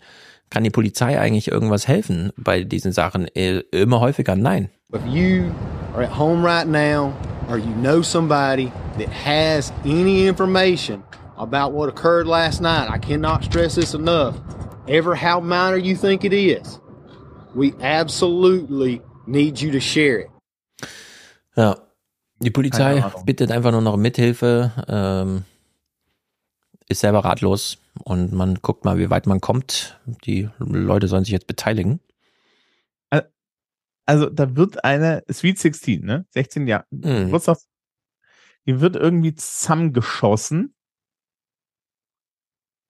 Und man, äh, nichts. es gibt Ja. keinen Grund, kein, kein gar nichts. Hm. Ja, aber es ist ganz wichtig, dass wir das zweite Amendment haben, weil das ist ein Freiheitsrecht. Ja, die Waffe muss getragen werden und zwar auch ohne weitere Anmeldung oder Formulare, einfach nur verdeckt. Darf man sie immer bei sich finden. Man weiß überhaupt nicht mehr, wer denn hier bewaffnet und wer nicht. Äh, es ist crazy und hier wird Hat auch auch, mit niedrigen Sozialstatus zu tun, ne? Also Ja. das ist ganz klar. hier wird inzwischen durchgezählt. According to the Gun Violence Archive, Dadeville marks this country's 15th shooting this year, where four or more people have died. Four or more. Es kommt ja noch dazu, dass sehr viele Waffen einfach so rumliegen und dann kleine Kinder sehr häufig einfach wissen da nicht Bescheid, ja, nehmen die und ballern da irgendwie rum, äh, erschießen sich dann gegenseitig. Also es sind 15 mit mehr als vier Todesfällen und vier. Ich meine, was wäre in Deutschland los, wenn mal vier Leute erschossen werden? Ja? Dann ist es gleich Thema, dann wird große Politik und so weiter. In Amerika nur noch Nebenthema. Einfach ist mal wieder passiert. Wenn mehr als vier Leute in Deutschland erschossen werden, steht ein ARD-Korrespondent an einer Straße und ist verunsichert. Ja. Zwar 20 Stunden lang, während ein Brennpunkt läuft. Ja, und in Amerika rätselt man, ob man überhaupt ein Motiv ermitteln kann. Das passiert da so aus heiterem Himmel, dass es für alle Beteiligten unerklärlich ist, wer da was gemacht hat. Das ist doch dann halt auch, äh, äh du, ich habe ein Land, in dem es unsicher ist, auf die Straße zu gehen und in dem ich mir nicht mehr sicher sein kann, dass ich irgendwie äh, mein, mein, meine, meine, meine Sexualgesundheit als Frau habe. Ja. Ähm, in der, äh, äh, in dem ich als Person, wenn ich zum Beispiel eine Transperson bin und echte psychische Probleme habe und Hilfe suche, ähm, Opfer von irgendwelchen Deppen bin, die die ganze Zeit woke, woke, woke schreien. Ja. Also ja, okay, das revolutionäre Potenzial ist sehr hoch. Ja, du bist in Amerika völlig aufgeschmissen und wir erwarten die zweite amerikanische Republik. Genau. Jetzt endet dieser Bericht über Mordanschläge mit mehr als vier Toten. Und als nächstes kommen dann geht's genauso weiter. Anger also grew this weekend over a recent shooting in Kansas City, Missouri, where a black teenager was shot after showing up at the wrong house. Residents are calling on police to charge the shooter. Our communities correspondent in Missouri, Gabrielle Hayes, has the story. Outrage and sorrow filled the streets of Kansas City Sunday morning as America learned the name of yet another black teenager on a growing list of those who've been shot Ralph Yarl. The 16 year old high school junior was hospitalized Thursday night after being shot in the head while trying to pick up his younger siblings. Police say Yarl mistakenly knocked on the wrong door and was shot there twice in the head and in the arm. Er will seine beiden Brüder vom Spielen abholen, klopft an der falschen Tür, ohne dass diese Tür aufgeht, einfach zwei Schüsse durch. Jemand hat sein Selbstverteidigungsrecht äh, wahrgenommen. Äh, es ist völlig unklar, was passiert ist. Man weiß noch nicht mal, wer der Schütze ist. Äh, keine Ahnung, man geht da auch nicht äh, in voller Strenge nach. Äh, es gibt halt Selbstverteidigungsrechte. Police have not yet publicly identified who shot Jarl, but the homeowner was taken into custody on Thursday and placed on a 24 hour hold. He was then released with no charges yet, pending further investigation.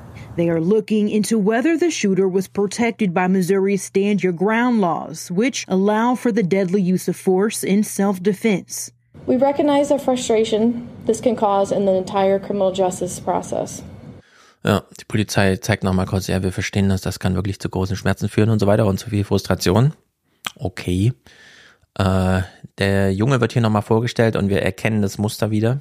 Kansas City's Mayor Quentin Lucas says he's been in touch with the family. We're working hard to uphold the principles of justice in this community and to make sure that there's fairness throughout. A GoFundMe started by Jarl's aunt described him as academically driven and musical, as the section leader in his marching band. She says he has aspirations to attend Texas A&M and major in chemical engineering. Also diese GoFundMe-Seiten scheinen so digitale Grabmäler zu sein, bei denen man dann nochmal seine Anteilnahme monetär ausdrücken kann. Es ist ja auch alles so schweineteuer. Ja. Es ist ja alles schweineteuer und keiner unterstützt dich. Ja, der liegt da jetzt im Krankenhaus. Das ist, das, das, das macht ja, das macht ja dann gleich irgendwelche Hospital Bills, ja, diese Leute, die Euro. ihr Haus ja. verkaufen können. Und die können nur ihr Haus verkaufen, weil irgend so ein, so ein Bescheuerter, ja, wahllos eine Kanone hat, mhm. mit dieser Kanone einfach mal durch seine Tür schießen kann. Ja, vor allem. Ja, irgendjemand glaubte, dass man irgendwelche Gesetze aus dem 19. Jahrhundert, als da ja. in der Prärie noch eine Waffe eine gute Idee war, dass man das in, in urbanen Zentren noch vertreten kann. Genau, die das haben jetzt keinen Täter. Niemand ist festgenommen, die haben den Homeowner kurz mitgenommen und befragt, der hat gesagt, ich war es nicht. Wissen Sie, wer es war? Kann ich nicht sagen. zack, niemand, damit ist jetzt niemand äh, da, der erstmal zur Verantwortung gezogen werden kann.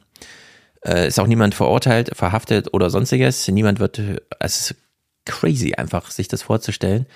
Das sind jetzt Einzelschicksale, die lassen sich aber hochrechnen. Es sind dramatische Zahlen.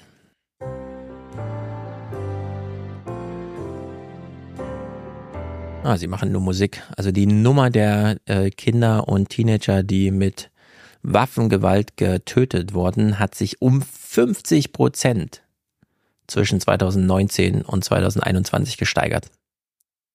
Das ist doch crazy. Wie kann denn ein Land das so mitmachen? Gucken, ob in diesem Clip noch irgendwas kommt. Mandel anders. In the day's other headlines. Ah, in the day's other headlines. In the day's other headlines, a grand jury in Ohio opted not to indict eight Akron police officers in the killing of Jalen Walker. He was shot at least 40 times last June after an 40 Mal haben die auf den geschossen. attempted traffic stop and a chase. The state attorney general says Walker fired first, and police opened fire when he appeared to reach for his gun again. The family is seeking a federal civil rights investigation. Also er hat zuerst geschossen, die Polizei hat 40 Mal auf ihn geschossen und damit war er tot. Also, ihr ihr hattet, hattet ihr nicht mal irgendwann, als noch äh, im Aufwachen-Podcast, hattet ihr mal dieses Ding, wo in Mecklenburg-Vorpommern oder so ähm, ein Mann erschossen wurde, da hat die deutsche Polizei irgendwie einen Schuss abgegeben und danach waren alle Polizisten in, äh, in Therapie. Ja, ja, ja. Es gibt Ähm. in Amerika, das hat Frank Rieger mal aufgedröselt, einzelne Schießereien, wo einzelne Polizisten mehr Schüsse abgeben als die ganze deutsche Polizei in einem ganzen Jahr. Alle po- deutschen Polizisten. es ist absolut verrückt. Und wir haben ja den eben schon im Hintergrund stehen sehen, den Bürgermeister von Kansas City, Quinton Lucas. Da sieht man auch, diesen Leuten sind die Hände gebunden. In Amerika haben 600 Bürgermeister sich zusammengetan, um vom, äh, vom Staat die Erlaubnis zu haben, eigene Waffengesetze schreiben zu dürfen oder ob das weiter hoheitliches Aufgabengebiet ist und so weiter. Oder alles abgeräumt. Diese Bürgermeister können überhaupt nichts tun, außer sich öffentlich äußern. This is one of those things that either for, for me in public service, I feel like for those of y'all in journalism, that you wake up with in the middle of the night, that you worry. You know, I was looking at my, my door at my home, and I was just thinking, how can somebody think that it's just right to shoot out front through their door with two locked doors, by the way? And the fact that this defendant said basically he was scared of this kid. And it's what leads to the conversation about race, which I think is very much a part of this. It leads to the broader concerns about the fact that guns and guns everywhere is literally killing our country.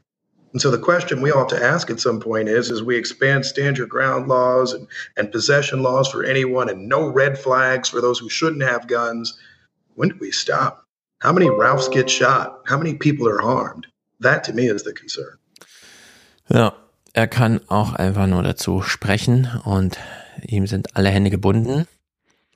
Was mir da gerade dazu einfällt, also kannst du dir vorstellen, wie da so, wie, wie da so Schule ist? Kindergärten und so? Das ist nämlich, wir gucken da noch einen Clip zu. Ähm, wenn sowas passiert, ist natürlich Trauer und zwar über Jahre. Das wird ja dort nicht vergessen.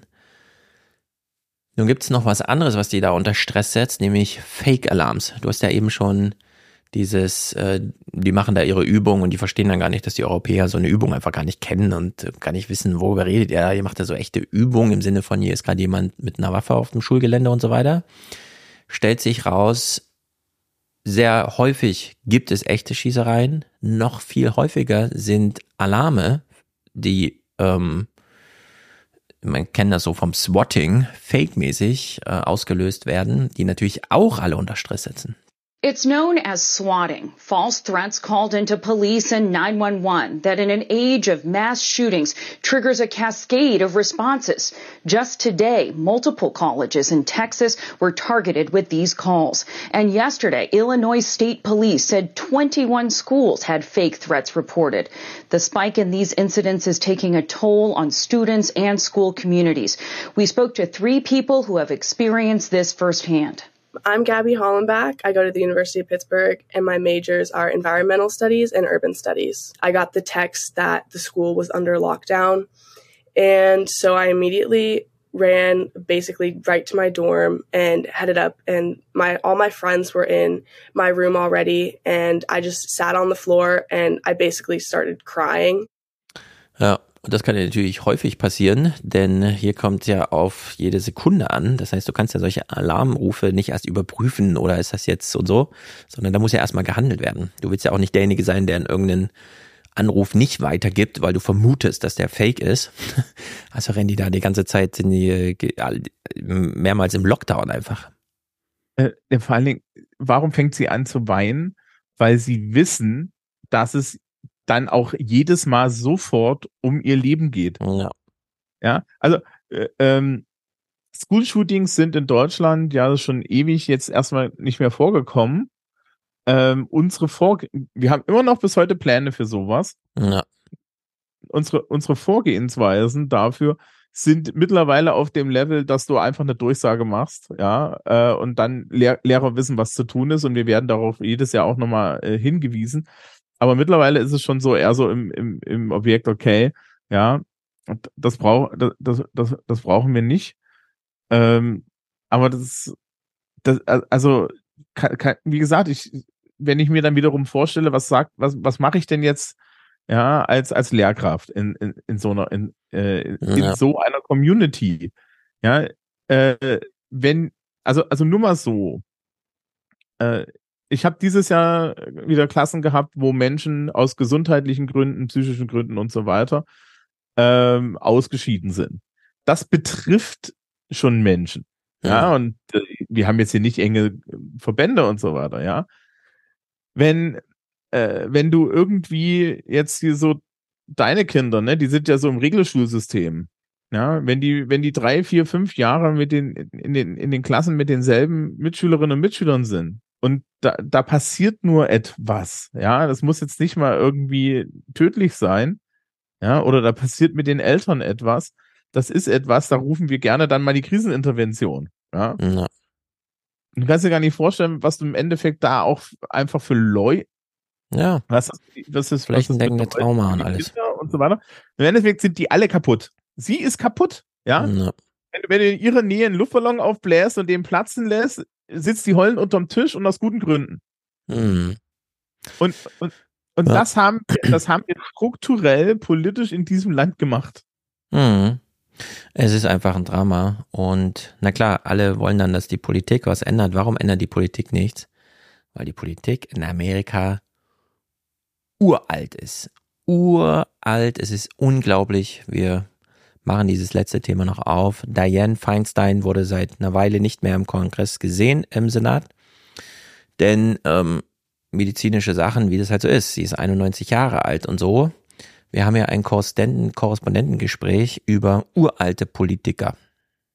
Congressional correspondent Lisa Desjardins has been following all of this and joins us now. So, Lisa, catch us up on why Senator Feinstein has been out since February and why it matters now. She's been recovering from a shingles infection. That is something that normally isn't a problem, but it has taken longer for her to recover than usual. That happens with older Americans more frequently than others. And it's not unprecedented for a senator to be out for two months. But what is unprecedented now is the math of this situation. Let's look at what it is for Senate Democrats right now. They hold the Senate chamber with a 51 seat majority. They hold the Judiciary Committee with 11 Democrats to 10 Republicans. That is critical because without Feinstein, that committee is at a tie.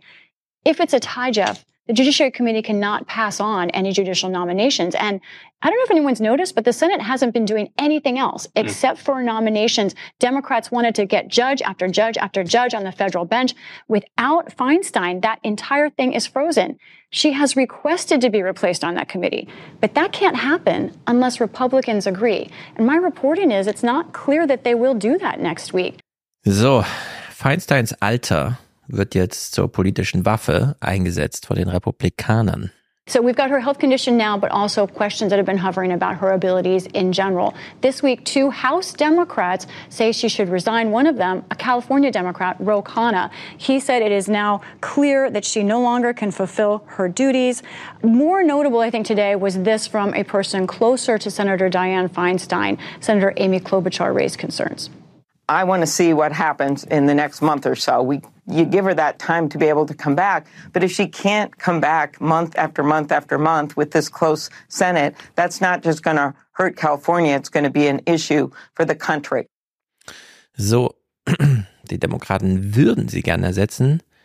Das klappt aber einfach nicht. Das Alter wird so langsam wirklich für ein Problem, denn man kann ja nicht einfach so nachrücken und gerade bei dieser Besetzung der äh, Ausschüsse, da spielen ja, müssen ja beide Parteien entsprechend, die Republikaner blockieren das einfach so ein bisschen. Also wir haben jetzt äh, Alter als eine echte Kategorie in der amerikanischen Politik. Die Leute sind so uralt, dass das echt zu einem strukturellen Problem führt. I can count on both hands. I need, I need both hands to say how many older male senators I've spoken to who have been confused, who haven't understood me, including one who called me, had a rambling conversation that was very confusing. That hmm. person no longer in the Senate. But there is a question here about a double standard. And House Speaker, former Speaker Nancy Pelosi raised this herself. It's interesting to me. I don't know what political agendas are at work that are going after Senator Feinstein in that way. I've never seen them go after a man who was sick in the Senate in that way. Ja, jetzt versucht sie eine Gender-Sache draus zu machen. Es ist aber eine Generation-Sache. aber klar, sie ist auch über 80. Was wollte sie sich aber darauf das ist einlassen? Halt eine Gender- und Generation-Sache.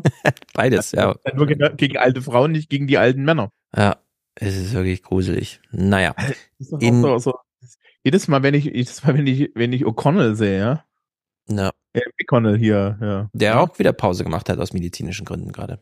Ja, das denkst du dir, also, also bei, bei McConnell denkst du dir ja auch so, ist er schon untot oder so, ja? ja. Also, was soll denn das? Wer denn aber? Ja. ja irgendwie so einen knackigen 50-Jährigen rein. Ja, ja aber wenn Ron DeSantis, äh, ja, aber hast du dann Ron DeSantis, der innerlich ja, der, in, der innerlich aus den 50ern ist, aus den 1850ern. Dafür jünger als 50.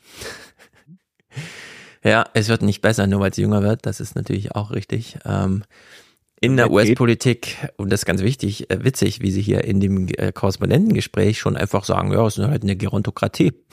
Yeah. Let's look at where things stand. Right now, the current 118th Congress, the average age of U.S. senators is 64 years old. I looked at the Department of Labor. The average age in the U.S. workforce, 42, much younger. Another way of talk, looking at this, a third of the current U.S. Senate is 70 years of age or older. This is obviously a number of senators that have been there a very long time it's a gerontocracy. You know, there's a question of when things need to change hands.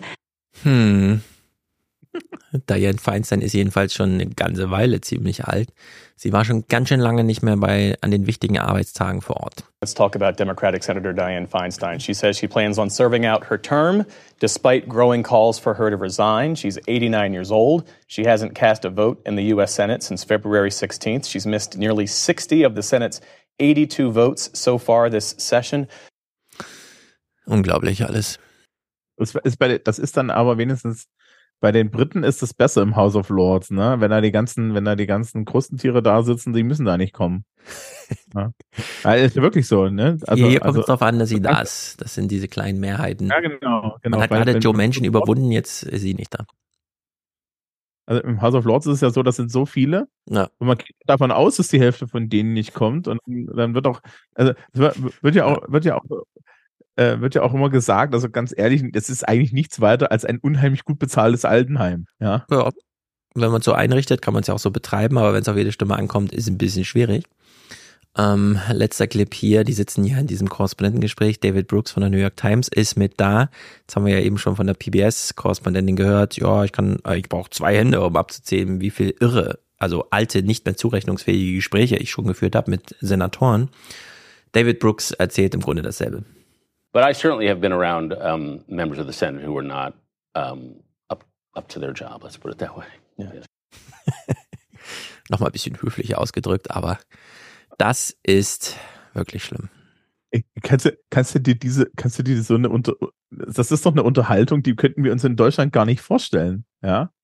Ja. Und wir beschweren uns schon, dass, dass, dass, wir, dass wir eine Überalterung im Parlament haben, wenn die alle um die 60 sind. Ja. Ja, wobei jetzt sind sie ja in der Mitte der Gesellschaft, ne? Wie meinst du?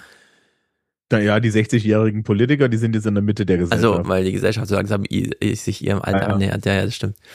Ja, also in Amerika, das ist, äh, keine Ahnung, diese, e- egal welches Thema man sich anschaut, diese Nachrichten, wenn man das sich so anschaut, das ist wirklich, wirklich, wirklich, wirklich schlimm. Okay, schließen wir mit einem äh, letzten kleinen Clip. Wir haben ja vorhin schon besprochen, dass, äh, naja, Abiture und so nicht so hoch im Kurs stehen, da kann man schon mal ein bisschen Schindluder treiben.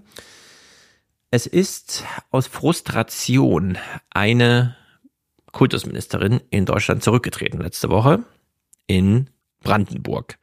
Wir hören uns die Kurzmeldung an. Brandenburgs Bildungsministerin Britta Ernst, SPD, tritt zurück. Als Grund nannte Ernst fehlende Unterstützung der SPD-Landtagsfraktion für ihre Vorschläge zur Verteilung von Lehrkräften und der Umwandlung von Stellen. Sie hatte das Amt vor rund fünfeinhalb Jahren übernommen. Britta Ernst ist die Ehefrau von Bundeskanzler Olaf Scholz. Ja, die hat sich so gedacht, was soll ich mit dem Scheiß? Ich bin Third Lady. Okay, aber, aber was, was, was, was wollte sie da? Ach, sie hat irgendwelche Streitereien, keine Ahnung. Ja, Wahrscheinlich also- wollte sie alles besser machen und es, die Parteien wollten nicht mitziehen. Also ist aber auch so, so Verteilung von Lehrkräften, Umwidmung von Stellen, da Keine geht's halt auch an. Das ist so eine ne? typische Kurzmeldung, die uns gar nichts sagt. Ja. Also kö- könnten wir das jetzt mal erklären und so? Wir haben es einfach nur aus Amüsement mitgenommen. Vielleicht findet man bei also das Google hat's, doch, irgendwas. nur- das hat's doch auch, also sagen wir mal so, ja, die hat's doch nur da reingeschafft, weil sie die, weil sie die Frau vom Scholz ist.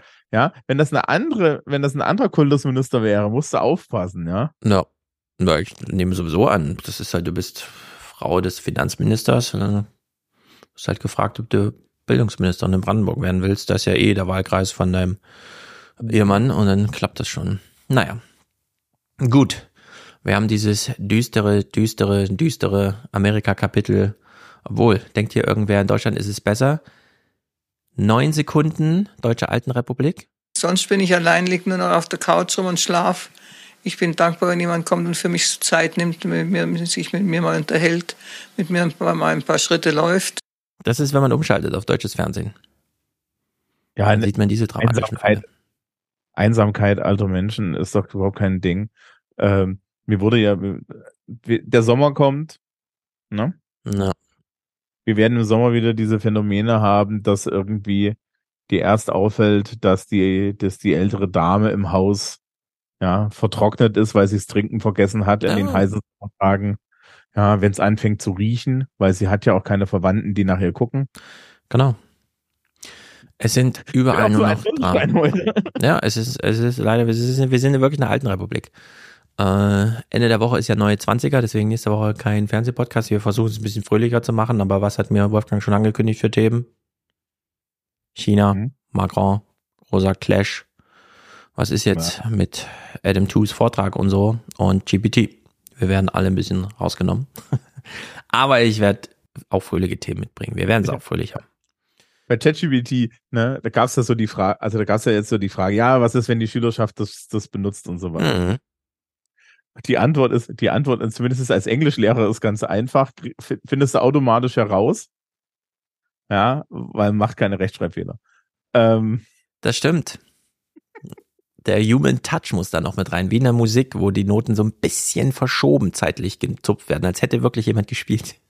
ich habe letztens, ich habe letztens. Aber kann man GPT nicht beauftragen, Rechtschreibfehler reinzumachen? Nee, ich Mache sieben Tippfehler auf dem Text? Ich, ich glaube nicht, weil das nicht weiß, wie Tippfehler funktionieren. Hm. Problem, das Problem ist, ich kann, kann dann immer noch herausfinden, ob das natürliche Tippfehler sind oder nicht, weil diese dann random. Das stimmt. Ja, das ist ja nicht random, sondern du, das, das sind ja Strukturen, die nicht verstanden werden. Naja. Ähm, das andere, ich habe es letztens gesehen, dass jemand irgendwie einen Aufsatz abgeliefert hat und bei ChatGPT äh, die Tut mir leid, die Frage kann ich nicht beantworten, den Blog auch gleich mit reinkopiert hat. Mm. Ja, man sollte zumindest lesen, was man geschrieben hat. Nein, nein, nein, nein, nein, nein, nein, nein. Das ist, das, das, das macht, das hat noch nie jemand gemacht, sondern das ist wirklich so, wenn die Schülerschaft solche Techniken verwendet, ja. wenn das von Menschen verwendet wird, wird es grundsätzlich auf die dümmstmögliche Art verwendet, damit du sie auch wirklich erwischt. Ich hatte Menschen, die haben ihre Seminararbeit äh, plagiiert und haben dann auf als Quelle die kom komplette das komplette Plagiat mir gleich mitgeliefert. Sehr gut ja. ist das. Es ist Verlass auf unsere Schüler. Sie werden in ihren Kompetenzen entsprechend geschult. Wenn auch manchmal kein Zertifikat dadurch erscheint auf ihrem Lebenslauf. Aber sie haben ja. eine Lektion gelernt dann. Das könnte man sagen. Ähm, das ist ja, das ist, du lernst ja, du lernst ja nicht, dass du das nicht nochmal machst, sondern du lernst ja, dass du dich nicht erwischen lassen Genau. Was ja auch. Mach's okay. besser beim nächsten Mal. Sehr gut. Damit haben wir alle traurigen Themen hier verhandelt, wünschen Amerika einen guten, oder wir verabschieden uns einfach von Amerika. Wir wünschen gar nichts mehr, hoffen aber auf das Beste und nun gut, dann sehen wir dich bald wieder und werden dann mal wieder englische Sachen. Wir könnten mal wieder gucken, was in England. Nächste Dumpsterfire. Ja, ja, mal gucken. Zumindest haben sie einen König, der gute Laune versprüht. Der auch in Deutschland war. Muss man noch irgendwas dazu sagen? Ja. Nö, er ist ja noch, ist immer noch nicht vereidigt. Also gekrönt, meine ich. Nee, nee, das kommt jetzt bald. Ja. Das ist, wollen wir, wollen wir so richtig das Publikum gegen uns aufbringen? Ja, das ist natürlich ein geiler Anlass. Als nächstes ist hier die Krönung Thema. Ja. Sehr gut. Nee, die ist sie nicht irgendwann im Mai? Doch, die ist Jetzt im Mai, noch. Äh, nee, warte mal, jetzt ist 23. April. Ah ja, Mai, ne, das passt doch dann. Sehr gut, wir sind vertagt. Wir gucken King Karl als nächstes. Die schwere Krone, ob er sich noch tragen kann oder nicht mit 70 Jahren. Sehr gut. Na, das ist doch ein gutes Ende. Jetzt kommt Musik von Matthias. Ich habe nochmal im Archiv gekramt und dachte mir, passt gut. Und damit können wir uns verabschieden. Haut rein.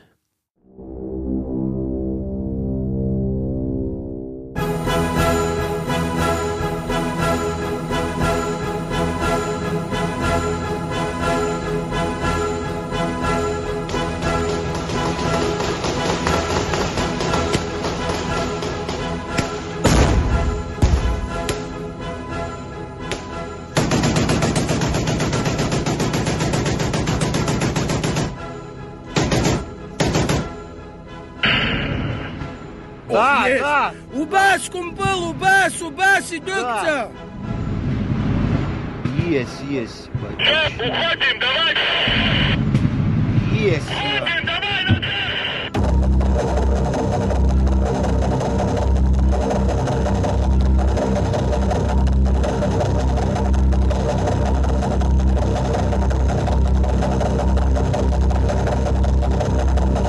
Today, the whole free world got united around Ukraine countries, companies, international organizations, and most importantly, people. Now you two are among them. Thank you. Only together we have the potential to stop the war that Russia has started and to rebuild what Russia has destroyed. Together we can help defeat tyranny. This fundraising platform is a part of Global United 24 initiative that has been launched to support Ukraine. Here, in one click, you can donate funds to protect our defenders, to save our civilians, and to rebuild Ukraine. Donate to protect, donate to save, donate to rebuild.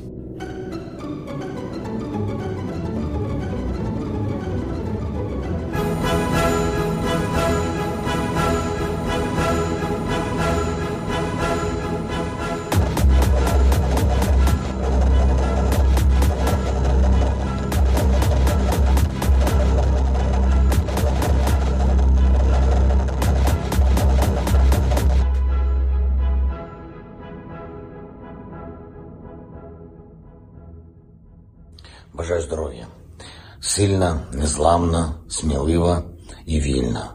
З Днем вишиванки. Україну!